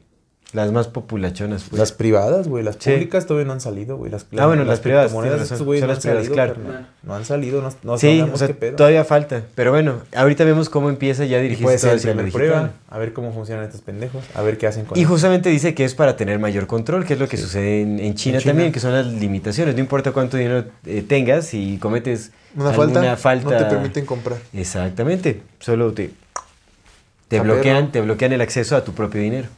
Pero sí lo que dices es cierto, güey, todas están crasheando, pero pues también, güey, eso es, pues, es parte del plan, güey. Haces más pobres a los pobres o a los güeyes que ya iban a tener dinero los haces pobres, cara. Los, los quiebras a todos. Para que, para que su plan funcione tienen que quebrarse a todos, güey, excepto a los suyos. Pues es Sí. eso, güey. Sí, güey. Es como... Sí, sí, sí. compras un pinche Bitcoin y dices, pues yo tengo, yo tengo, yo lo platico con mi compita, el, el, el cosaco, ¿no? Don Cosaco. Y le digo, pues es que a lo mejor en comparación, pues uno puede decir, él es rico. Saludos a Don Cosaco, él sabe quién es, ¿no? lo queremos mucho. Sí, lo queremos mucho. A, a comparación de, de uno, a lo mejor otra persona puede decir, ah, es que él es rico, pero a comparación de los ricos, él es igual de pobre que nosotros porque pues es otra boca inservible más. Entonces, Claro. eso, güey. pues, puedes Sí, tener un cabrón que tiene 10 bitcoins y ese güey va a decir, no mames, yo tengo... Está 70 está- ¿Cómo está? ¿7 mil dólares? No, 70 mil dólares está, ¿no? El bitcoin. Estaba en su punto alto, 70 mil. Llegó a estar a, creo, sí, como a 72 o 62. Punto algo así. 70. 70 por 10 que tengas 10 bitcoins son 700 mil dólares. Y tú puedes decir, "Mami, yo tengo 700 mil dólares, güey. 700 mil dólares para estos güeyes que manejan el pedo es nada, güey. Sí, no. A ver, quítate, güey. Dame, dame espacio. Ni siquiera te volteen a ver, mandan a su gato así. Quítalo, quita este pendejo. Y el otro güey diciendo, yo tengo 10 millones de dólares invertidos. Quita ese pendejo, güey. Aquí es de mil, de mil, de mil millones para arriba, güey. Y eso para entrar aquí al círculo, no para hablar conmigo. Nomás para que te permitan pasar ahí. Entonces, pues esos pinches juegos que hacen con la economía son una broma, son mentira, güey. Esos güeyes no necesitan el dinero, ellos lo imprimen. ¿Para qué lo ocupan? No se mueven por dinero, se mueven por otras cosas. Pero bueno, Sí, eso es cierto. Eso es cierto. Muy bien. Pues eso es el cuarto paso. Como el de los 12 pasos, ¿no? De los alcohólicos. Ándale, pues son cuatro pasos, ¿no? O sea, como eh, cuatro etapas. Cuarto son, y quinto son paso. cuatro Amor y etapas servicio. para el establecimiento del nuevo orden mundial. Te toca el callado. Y pues por supuesto que Que ya lo dejes contar su historia, Luis. tú que a poco tú ya lo viviste. ¿Qué? ¿El cuarto y ¿Qué quinto? pasó? Ya. ¿También Sí. fuiste? Ah, padrino. Padrino. Qué barbaridad. ¿Tú no fuiste? No, yo nunca he ido. No, ya no puede ser nuestro amigo. No, pues ya no. No. Sí, son muy este. Sí, somos sectarios. Muy, muy sectarios. Sí, güey. Muy Sí, exclusivos. yo soy nivel 33 del cuarto y quinto paso. Un gran maestro borrachín. 33. Pero bueno, entonces, el establecimiento del nuevo orden mundial, pues sabemos cuál es, ¿no? Es como la, la privación de toda libertad y es un régimen en donde todo está completamente uniformizado, Claro. eh, donde no hay libertad de expresión, donde no hay libertad de, de ejercer tus actividades individuales, tus eh, dotes artísticos, científicos. Vaya, es una población que está bajo absoluto control. Ahora, algo que también menciona, algo que también menciona este search es que hay consecuencias para quienes se rehúsen a participar en el nuevo orden mundial. Y lo que dice es que habrá creación de campos de concentración que clasifiquen, le llama la Rainbow Classification, o la, la clasificación arcoíris, en donde se van separando, o sea, hay un campo de concentración y hay varias secciones en donde van destinando ciertos propósitos este, a la gente. Hay, hay unas cosas medio fuertes que dice él, ¿no? O sea, también no sé, ¿no? Pero dice que, eh, pues estos, estas élites, al ser luciferianas, pues hacen sacrificio ritual. Dice que una de estas secciones, pues es obviamente sacrificar a, a pequeños en, en una de estas secciones. Dice que hay otra sección en donde se destina a la gente a... eh, Bueno, donde se le, eh, se le extraen órganos a la gente, o sea, se los quitan. Pero los dejan vivos. Los dejan vivos, pues, van extrayendo, pues es que tienen que mantenerlos. Sí. O sea, es- ya suena demasiado, demasiado cruel, suena demasiado fatal. Pero no lo dudes, loco. Mira, yo espero que no, yo espero que eso también sea parte, o sea, que él se comió, el- pues, no sé. Te digo, o sea, yo al prefiero, club del SIDA, ¿no? yo prefiero, no, yo prefiero, o sea, pre- realmente prefiero este, creer que más más tiene razón y que eso del sacrificio ritual es, eh, no lo practica las élites, sino es como una estrategia de, de miedo. No lo sé, o sea, no dudo que haya sacrificios así de gente que se atrasona, que es lo, lo que dijimos, justamente el, el meter estas ideas en ciertos eh, círculos mediáticos o en, en- a través de películas y todo eso, pues le da ideas a la gente. Para trastornar, claro. Y seguramente hay casos así, pero ya que las élites lo hagan así como una práctica cotidiana, uf, eso... uf. no sé, yo prefiero creer que no, pero no, lo sé, sabemos. No los lo dioses- sabemos. Los dioses pedían sangre. No lo sa- exactamente, pues sabes que los fenicios hacían sacrificios. Ah. Los dioses fenicios, o sea, pues no está el, el Pues dios todo, todos los dioses pedían sangre, güey. Cronos, no Cronos se comió a sus hijos, bueno, en fin. Sí, güey. Los mexicas, no todos pedían sangre. Entonces no sabemos, pero bueno, el chiste es que es También, esto. también Yahvé pedía sangre. De animales, Mm. supuestamente. Bueno, hay varias secciones en Porque realidad. recordemos que le dijo a que se chingara a su hijo Isaac para dárselo a él. Y al final dijo, no, estás chavo, nada más estaba probando a ver si es cierto. Dice que hay la otra clasificación, la clasificación 2, que es en donde van, eh, experimentan con prisioneros eh, para pruebas científicas, o sea, como para probar nuevas tecnologías y nuevas este, drogas, fármacos, Ah, y todo ese tipo de cosas. Eh, Como el MK Ultra, ¿no? ah, mira, el que te acabo de decir es la tercera clasificación, que es justamente para la venta de órganos. La que ahí solo van los prisioneros más saludables a la venta de órganos. O sea, como Ok, que ok. la clasificación... eh, ah, la clasificación 4, que es de que también son este, trabajadores saludables que entran a un programa de adoctrinamiento y eh, después, lo- o sea, ya que son ado- ado- adoctrinados, los liberan como a los medios de comunicación para eh, hablar acerca de lo, de lo beneficioso que es el nuevo régimen y todo ese asunto. Esa es la clasificación 5. eh, Ah, no, esta es la, perdón, me equivoqué. La clasificación 5 es la que te acabo de decir. La clasificación 4 son esclavos, es como toda la, la mano de obra pesada. Simón. Y la clasificación 6. Le llaman el eh, Centro de Ejecución Internacional. Supongo que ahí es nada más pum, pum, pum, pum, el despache sin sentido. Y acá, mira, aquí dicen, este, esto es un manifiesto, esto es un transcript de una entrevista que dio Serge Monast. Está en francés, la pueden encontrar. Yo hablo, digo, mi francés está muy atropellado, honestamente, entonces preferí leerlo a intentar trabajar mi francés, porque pues, ya sabes, uno ya cansado y altas horas Je de la madrugada. Tiene un je ne sais quoi que Je je ne sais pas. Ahora, dice, seguimos esperando los detalles sobre la séptima clasificación, así como, que, así como también estamos esperando para la prueba del color de la, de la clasificación de cada prisionero por sección. Simón. O sea, ahí se quedó porque se lo, Se lo clasifican. se lo clasificaron en... Pues bueno, es lo que dicen como lo- los seguidores de, de. Serge Monast, dicen que pues... Como él dice, dentro de su manifiesto dice que algo de que hacen las energías de baja... la- la- perdón, las ondas de baja frecuencia es... eh, también eh, van, atacan directo, al- o sea, se utilizan como, como armas para Para- matar a la gente. sí, claro. Para matar directamente. claro. Entonces dice que muy probablemente lo expusieron. Eso que digo, o sea, yo también voy, o sea, se me hace lógico pensar que, oye, le quitaron a sus hijos. Lo metieron a prisión, o sea, segura- a prisión seguramente lo asustaron, le metieron un sustote y pues... Sí, murió. Si no era propenso. O sea, ya con el dolor de corazón de haber Sí, no imagínate. sí te puede romper y nunca le, nunca le ¿eh? regresaron a sus hijos, no manches. O sea, la esposa, no sé qué pasó con la esposa. Y habría que ver, o sea, te digo, también todo eso, o sea, hay que también dudar Es que del ahí te va, mismo mira, autor. Ahí te va. Ajá. Ahora sí. Ya eso es Blue Blue Project, ¿no? Eso es exactamente. Ahí te va. Porque por el, justo eso quería platicar contigo. Te lo voy a tratar de resumir para Échale, que nuestro échale. productor no nos regañe. Que no nos Los trabajos de Serge Monas supuestamente están muy influenciados por los trabajos de un güey que se llama William Guy Carr. William Guy Carr fue miembro de la naval, comandante condecorado, fue miembro de, o sea, era marina. Mm. Este compa en 1931, Él, es- él escribió este Punts. Punts in, Punts in the Game, creo que se llama. ese sí, Game, sí, sí, sí. el capitán Ted Gunderson también se basó en este cuadro. Justo, güey, justo. Mira, en 1931 Ujú. comenzó a dar conferencias sobre el tema de la supuesta conspiración internacional, que se en dos temas principales, el comunismo internacional y el capitalismo internacional. ¿no? Donde ambas estaban controladas por los Illuminati. O sea, ese güey hablaba de los Illuminati y lo que él llamó los banqueros internacionales, Ujú. Que de acuerdo a él estaban representados por los Rothschild y por los Rockefeller. Eso fue en 1931. Las dos R's. Pero Sí, bueno, hay, hay muchas familias, nada más mencionan esos dos. También es, es sospechoso. Entonces, eso es, eso es 1931. Estuvo también en, con- en contra de la floración del agua, que sabemos que pues eso sí es un veneno, ¿no? El pinche flor. Ya Sí, lo, ahí chequen nuestro programa de los chakras porque ahí hablamos del flor.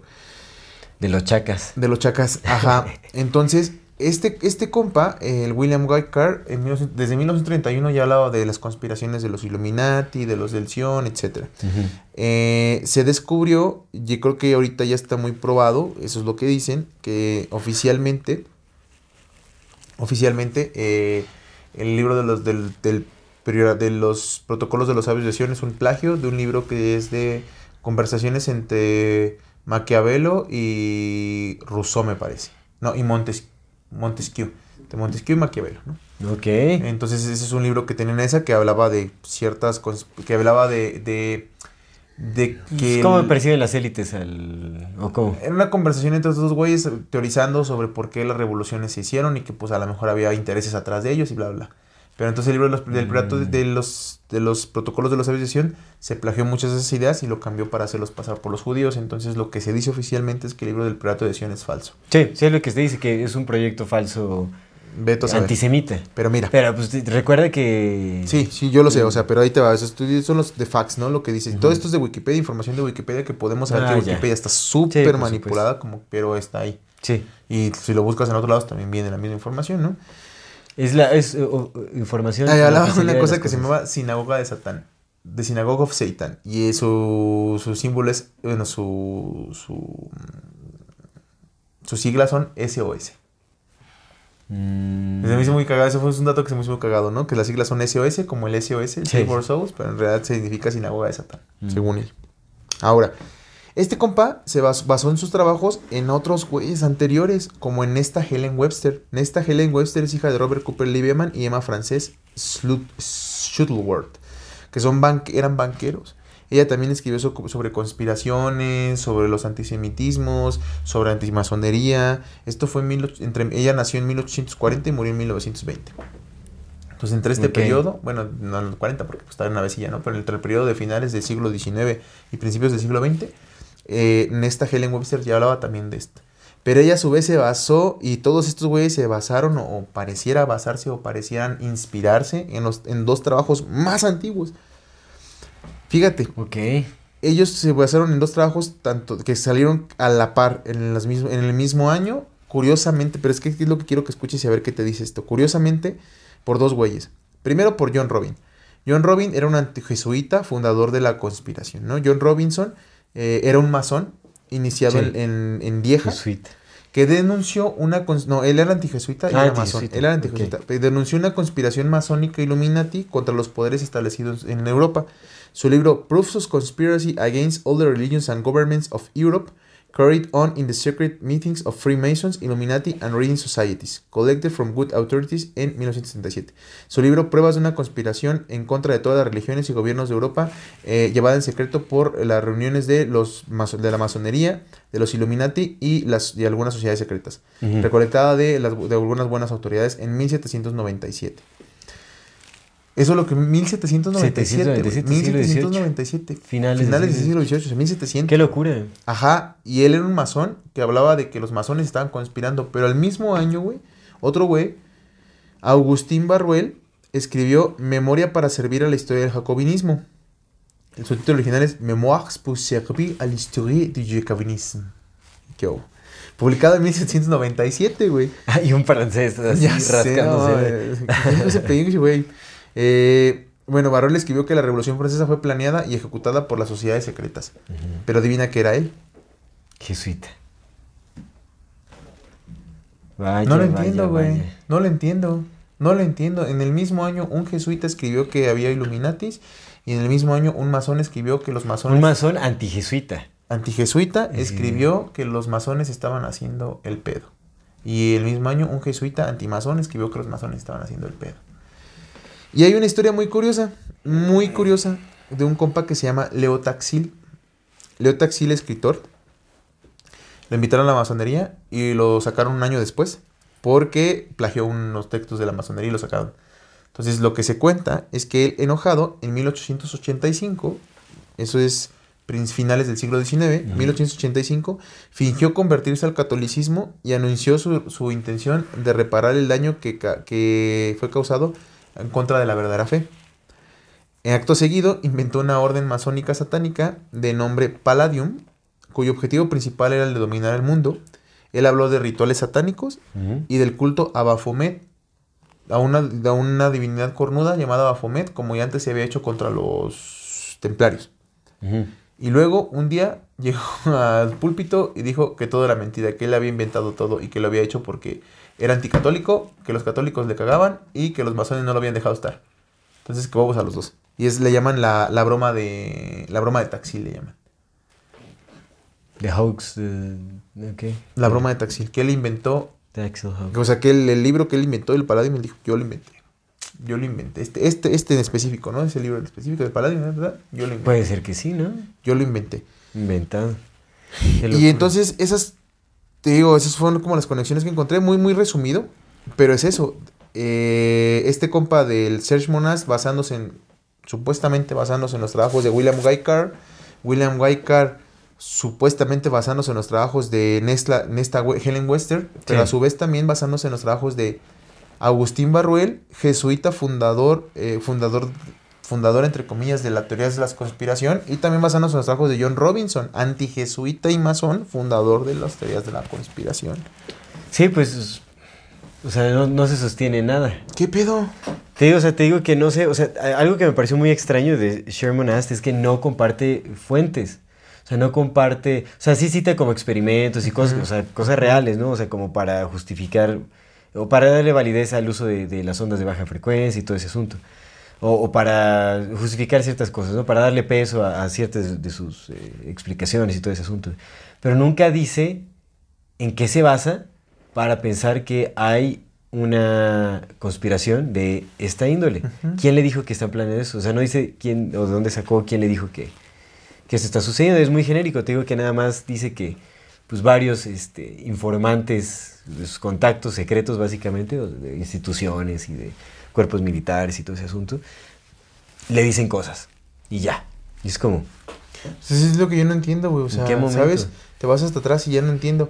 Pero lo que sí es que lo que dice este compa del, del, Sergio, del Sergio Monasterios es que ¿por qué se promueve el miedo? Pues por una cosa, si aterrorizas al público y los haces temer por su seguridad, por sus bienes y todo, te van a permitir im- implementar eh, leyes draconianas, ¿no? Leyes, leyes muy, muy fuertes por el fin de su seguridad. sí, por supuesto. Van a permitir que les quites armas, van a permitir que los encierres, van a permitir lo que van a permitir pandemia, Por supuesto. van a permitir pandemia, ¿no? Por su seguridad enciérrate, sí. Por su seguridad cero libertades, sí. Sí, sí, sí. Por su seguridad ponte esta madre, sí. Sí. Sí, sí, sí, es cierto. Porque pues quiero que esté bien, ¿no? Entonces, eh, ah, y nada más un- un- una cita que hace este compa del Sergio Monasterios, del psicólogo eh, Jane B. McConnell, la cual fue publicada en 1970 en su libro eh, Psychology Today, en la revista Psychology Today. Él dijo, lo voy a leer en inglés y luego lo leo en español. Lo en inglés para practicarlo, porque no lo practico. El fluency, vamos a ver. The day, the day has come when we can combine sensory deprivation with drugs, hypnosis, and astute manipulation of reward and punishment to gain almost absolute control over an individual's behavior. It should be then possible to achieve a very rapid and highly effective type of positive brainwashing that will allow us, will, that will allow us to make dramatic change in a person's behavior and personality. Sí. El día llegará cuando, que- cuando podamos combinar la privación sensorial con drogas, hipnosis y la manipulación astuta de la recompensa y el castillo, del castigo para ganar casi absoluto control ah, en la conducta de un individuo. Entonces podrá ser posible eh, alcanzar una muy rápida y altamente efectiva tipo de, de lavado cerebral positivo que permita, que nos permita hacer cambios dramáticos en la personalidad y la conducta de una persona. Entonces, Claro. combinar la privación sensorial con drogas y la hipnosis y una astuta manipulación, más compensas y más compensa y castigo. ¿Ves, ves qué es lo que, es lo que te ¿Qué es decía? que está que sentía que, o sea, el uso de... enteógenos, o sea, el uso irresponsable de, de, de enteógenos, o lo que quieras.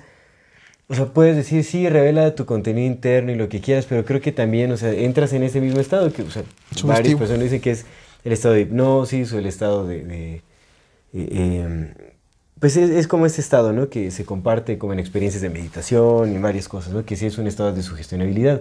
Si hay frecuencias por ahí, o sea, y estás bajo el efecto de algo, puedes pescar algún símbolo. Puedes pescar algún, o sea, puedes pe- pescar información, pensamientos que no son tuyos, lo puedes y otra vez ni siquiera, ni siquiera necesitas como que... Es que ya no necesitan gastar, carnal, porque ya tienen No, los medios. Sí, es que te digo, eso lo platicamos en el programa de los enteógenos, cuando escuchas música, cuando escuchas, o sea, estando ¿Ves, ves cómo se películas. esa, esa madre? La de, de- la serie. La del monito rosa. Ah, la de Midnight Gospel. Ves Midnight Gospel, That, Yo estuve ahí, yo lo hice, ¿no? Que Sí, yo dije, sí yo vi esa madre bien cuadro y dijiste, pues es que lo hacen todos. Y dije, ah, sí, es cierto. Dije, pues, ¿quién no lo hizo así, no? Sí. Sí, yo, yo, no, yo no quise ver eso porque sí, dije sí, así. güey, sí, claro. Siempre, siempre es bueno, también, ¿no? O sea, voy a sonar que soy como muy único y detergente, ¿no? Y que es El así como- hipnosapo. Pero, pero lleva un Oh. tiempo para acá, o sea, que realmente cuando veo que hay, hay algo que es muy tendencioso, como esta película también de Don't Look Up, Ah, que Simón. to- toda la gente en Facebook este, Simón. sacó su ensayo sobre el peligro que corremos por este, que no hacemos caso del calentamiento global Sí. y que, oh, la comunidad científica y todo ese rollo, ¿no? Bueno, en fin. Pues es que es como una... Tristemente es como una, este, una señal de a dónde no hay que dirigirse cuando, cuando algo así se vuelve tan tendencioso. No, es como, ya, o sea, cuando alguien está hablando de una serie, una película tanto y, y genera como ese impacto social global. Sí, sí, Ah, voy a buscar es como- mi- mi- mm. sí, sí, Así es. sí. Y Sí, sí, este. y pues. Ah, te iba, te iba a decir otra cosa. Buscando nada más para. A ver, Luis, espérame. Nada más para terminar. Este. Buscando porque dije, a ver, ¿dónde nace el nombre de Blue Beam? O sea, ¿por qué un, por qué un rayo azul? O sea, ¿qué, qué, qué Blue? Beam no es. Ah, no, es Bean es frijol, ¿verdad? Beam es este. ¿Rayo? Rayo, Rayo, ajá, ok. Sí. Ajá. bean, bean es frijol, Bean, frijol azul. frijol azul. Blue Bean. Oye, estaría bien hacer como Blue una, Bean. este, una parodia, ¿no? Blue Bean Project. O el Project Blue Bean. Pero bueno, en que fin. sacar nuestra merch, güey, con frases acá de. Ajá, sí, con memes. ¿Qué onda aquí en merch o qué? Sacamos la merch. Pero bueno, en ¿Es su fin. merch? Pero bueno, entonces me puse a investigar y encontré un documento de la CIA que hablaba, o sea, no, no estaba titulado como Blue Beam ni nada, pero decía This Blue Beam, bueno, eh, bueno, hablaba sobre un rayo azul. Ajá. Y eh, curiosamente era un documento desclasificado sobre la- una tecnología que hablaba como de estas eh, frecuencias que se mandaban de un transmisor de tierra a, mm, a un satélite y del satélite a, a los submarinos. Tecnología de comunicación con submarinos justamente utilizando on- ondas de baja frecuencia. Y decía que estos rayos son azules, Oh, tenían un color azul oscuro.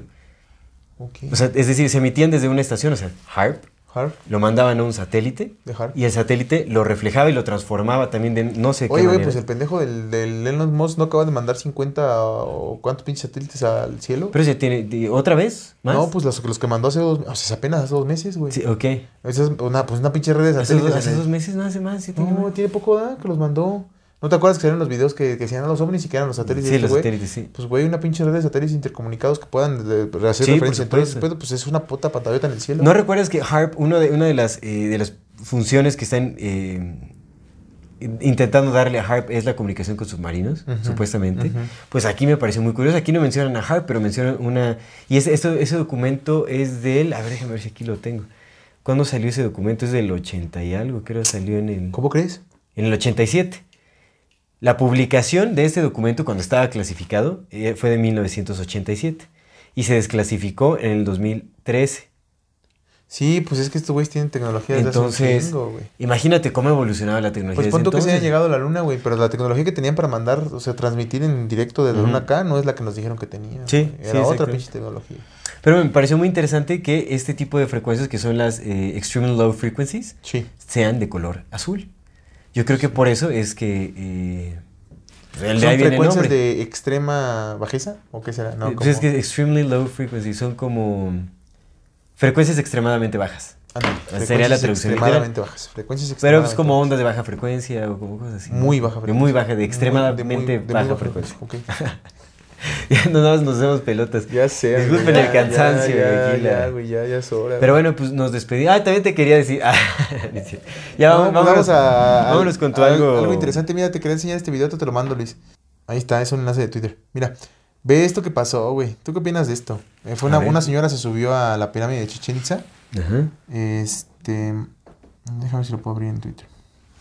Se subió caminando a la, a la pirámide de Chichen Itza. Apenas y se supone que está prohibido, ¿no? Entonces, cuando bajó, ve la gente, güey. Ah, no manches. Ya lo están viendo en su pantalla, ¿no? Uy. Ve, güey.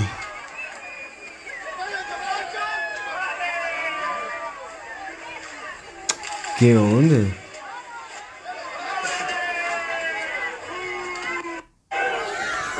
no, no manches. Bueno, los que nos están escuchando en Spotify, lo que vimos es el video de lo que ahora le llaman Lady Chichen Itza, que es una señora, pues, una turista de no sé de dónde, que se subió a la pirámide también por sus pinches huevos, ¿no? La señora, bueno, por sus pinches ovarios.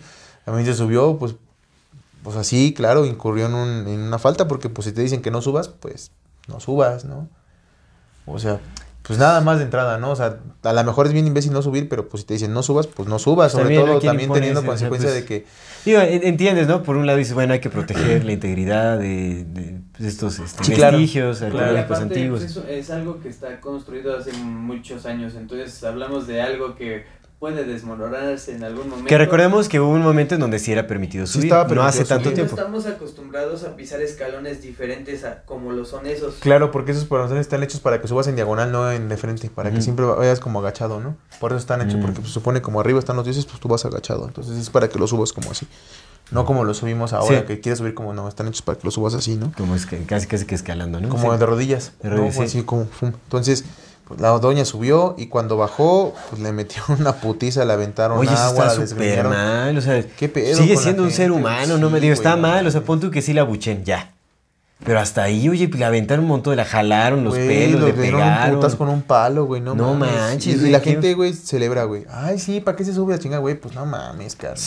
No puedes No, preferir una pinche piedrota que un ser humano, güey. Pero carnal, si tratamos a los animales Igual. así, peor. Peor, güey, peor. A los animales no humanos. Sí, No, güey. el matadero, lo sacrificamos sin corazón alguno. Sí. Sí. Hay, Pues por eso los lo- por eso los dioses nos hacen lo mismo a nosotros. Por lo mismo. Y como nosotros no podemos hacérselos a Mm. quién ellos, sabe, nos ¿no? Pero- con los más pendejos, que son los animales. no, pues no son pendejos. Pues, pues no, pero pues en nuestros- inteligencia pero es en solo ojos lo distinta. son, güey, por eso nos exactamente, nosotros En exactamente, nos nuestros ojos en son pendejos, güey. Entonces a mí se me hace muy horrible, güey. Pobre señora, güey. O sea, no mames, güey. Digo, o sea, pues, metieron. que cometió el error y tú dices, pues sí, la señora está medio sonsa, ¿no? Pero ya hasta ahí, o sea, Sí, no qué mames, necesidad no, de, no, humillarla, de, mames, de denigrarla, de golpear, lastimarla. mames, no, No, merece eso, ¿no? O sea, no, no merece eso. Pero otra vez, güey. es- tú, tiró es- la pirámide completa, o sea, se desmoronó por y su ni culpa. así, y ni así, y ni así. Pero es que es porque también Mejor que estamos ya bien la las autoridades amigo, correspondientes. estamos bien estresados. Mira, el otro día, nada más rápido, yo, yo decía, ¿no? Que, pues, no sé por qué, pero me han parado dos veces los policías ahí por, o sea, pues, caminando por donde vivo, a revisarme. Pues es que estás bien tatuado, mijo. Sí, por Estás supuesto, bien por supuesto, por supuesto, sí. y- pero siempre que, o sea, cuando han llegado siempre buenas tardes y yo siempre les respondo con mi sonrisa característica. Tienes todo- lágrimas tatuadas. Que a todo mundo, a todo mundo, yo cuando, cuando sonrío el sol se pone atrás de mí y dice, ah, este jovenazo, ¿no? Entonces, buenas tardes, ¿cómo están? Y pues siempre tratando a los amables porque Sí, sí, son sí. seres humanos y están bien estresados y aparte tienen órdenes de ciertas cosas y lo que lo único que están esperando es a ver quién es el pendejo que les, que les va a dar una excusa. Y lo único que buscan es dame una excusa. Pues Sí. si se la das, pues se la diste. Porque es lo que están buscando. Entonces, no, pues son seres humanos y también sí, tienen hijos y también tienen padres y también tienen dolores y también sienten este pedo y también tienen presiones, igual que tú. Entonces, uno de los dos tiene que ser ahí el... Y no pasa nada, o sea, no pasa nada. Sí. No pasa nada si los tratas bien. No pasas nada si te estás pendejo, sí estoy. Ya váyase, ya me voy. Porque lo platicamos, ¿no? Cuando pase, cuando pase y tú vayas a tu casa, pues vas a ir a tu casa. No estás en una, no estás en otra posición donde puedas estar algo peor. Vas para tu casa. Y eso vale la pena de todo. Sí. ¿No? Entonces, esa es mi, bueno, es mi, re- mi reflexión y ese es mi, mi algo interesante, amigo. Pues está eh, un poco triste ese, algo interesante. Bueno, está, está Está, intenso. está duro. Sí, pues qué triste que reaccionemos así como Es humanidad. hard. Ah, no, hard. Sí. Ya, ya somos el, el, el rebaño perturbado. Perturbado. Qué fuerte. Pero bueno, mi recomendación. Rebaño violentado. Mi recomendación es una película, una animación de el 2009. Es una animación sueca del director. A ver cómo se llama este director, que es. Pues tiene un nombre medio extraño.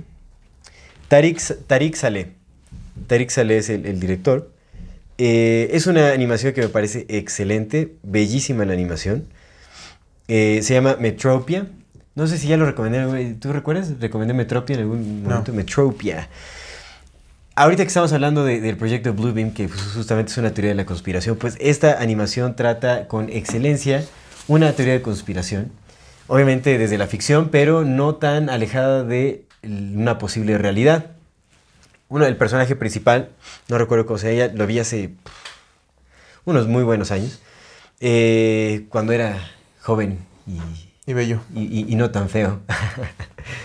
eh, haz de cuenta que, bueno, el personaje principal com- compra un shampoo y después se da cuenta que después, o sea, después de usar ese shampoo, eh, hay una voz en su cabeza que le empieza a decir cosas y le dice que haga tal y todo ese ro- pero él cuestiona. Dice, ¿qué, qué es todo eso? Entonces, pues el chiste es que trata justamente como de una conspiración en donde... Bien cansados, loco. En donde, pues, o sea, instituciones científicas con instituciones gubernamentales utilizan eh, un shampoo, le venden un shampoo a las personas que tiene microchips, o nanochips, tiene nanochips. Esos nanochips se incrustan a tu cerebro. Este cuate trabaja en un ¿Por call center y se dio cuenta de que el call center estaba diseñado para hablar.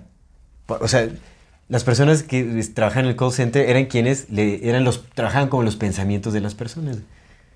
Entonces él, con- él conoció, ah, de hecho creo que él se empezó a comunicar con una chica que le hablaba en sus pensamientos y llegó hasta ahí. Sí, ya, ya, ya me confundí todo, no trabajaba ahí. Vea la película, mejor que los confunda para que cuando la vean se sorprendan más. ¿Cómo y se no llama? haya tan- se llama Metropia. Metropia. De una, eh, peli- una animación sueca del 2009 está buenísima. Ah, huevo, y en el soundtrack conocí a un artista que ya recomendé que se llama Christer Linder, Ah, que me parece fenomenal. Sí, buenísimo. Entonces está, este, está muy buena esa peli, véanla, está muy muy chévere. Mira, yo quiero co- recomendar una cuenta de, de Insta para las personas que diseñen o que usen Photoshop, que a mí se me hace muy muy buena porque he encontrado algunos truquitos ahí chidos. Tiene Reels y los Reels son súper súper fáciles de entender. Se llama eh, Photoshop, eh, P-H-O-T-O-S-H-O-P, guion bajo, blog. Es una página nada más con Reels como de truquitos de Photoshop y están chidos. Para las personas que lo usen, yo lo uso mucho, entonces pues, para las personas que lo usen, te mando el- la captura de una vez. Pues hermano, vamos despidiéndonos en este episodio. Vámonos riendo. Antes de irnos, como siempre, les recordamos a nuestra queridísima audiencia que si no se han suscrito a nuestro canal, lo hagan ahora. Denle click a la campanita para que les llegue notificación cada que saquemos un nuevo video. Ya si se lo les mandé, Luis. gusta lo que hacemos, por favor ayúdenos a compartir nuestro contenido para llegar a más personas y así seguir creciendo. Síguenos en todas las redes sociales como MorfatiMX.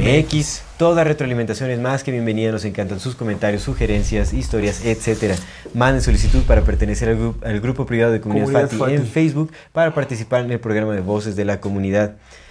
Y si tienen oportunidad de darnos un donativo, algún aporte económico, muchísimo, lo agradecemos muchísimo. de todo corazón. Eso nos ayuda muchísimo a sostener y seguir desarrollando este proyecto. Recuerden que pueden hacerlo vía PayPal, vía Super Thanks o suscribiéndose a nuestro contenido exclusivo. Muchísimas gracias por acompañarnos hasta este momento. Esto es Amor Fati. En la infinita brevedad del ser. Hasta luego.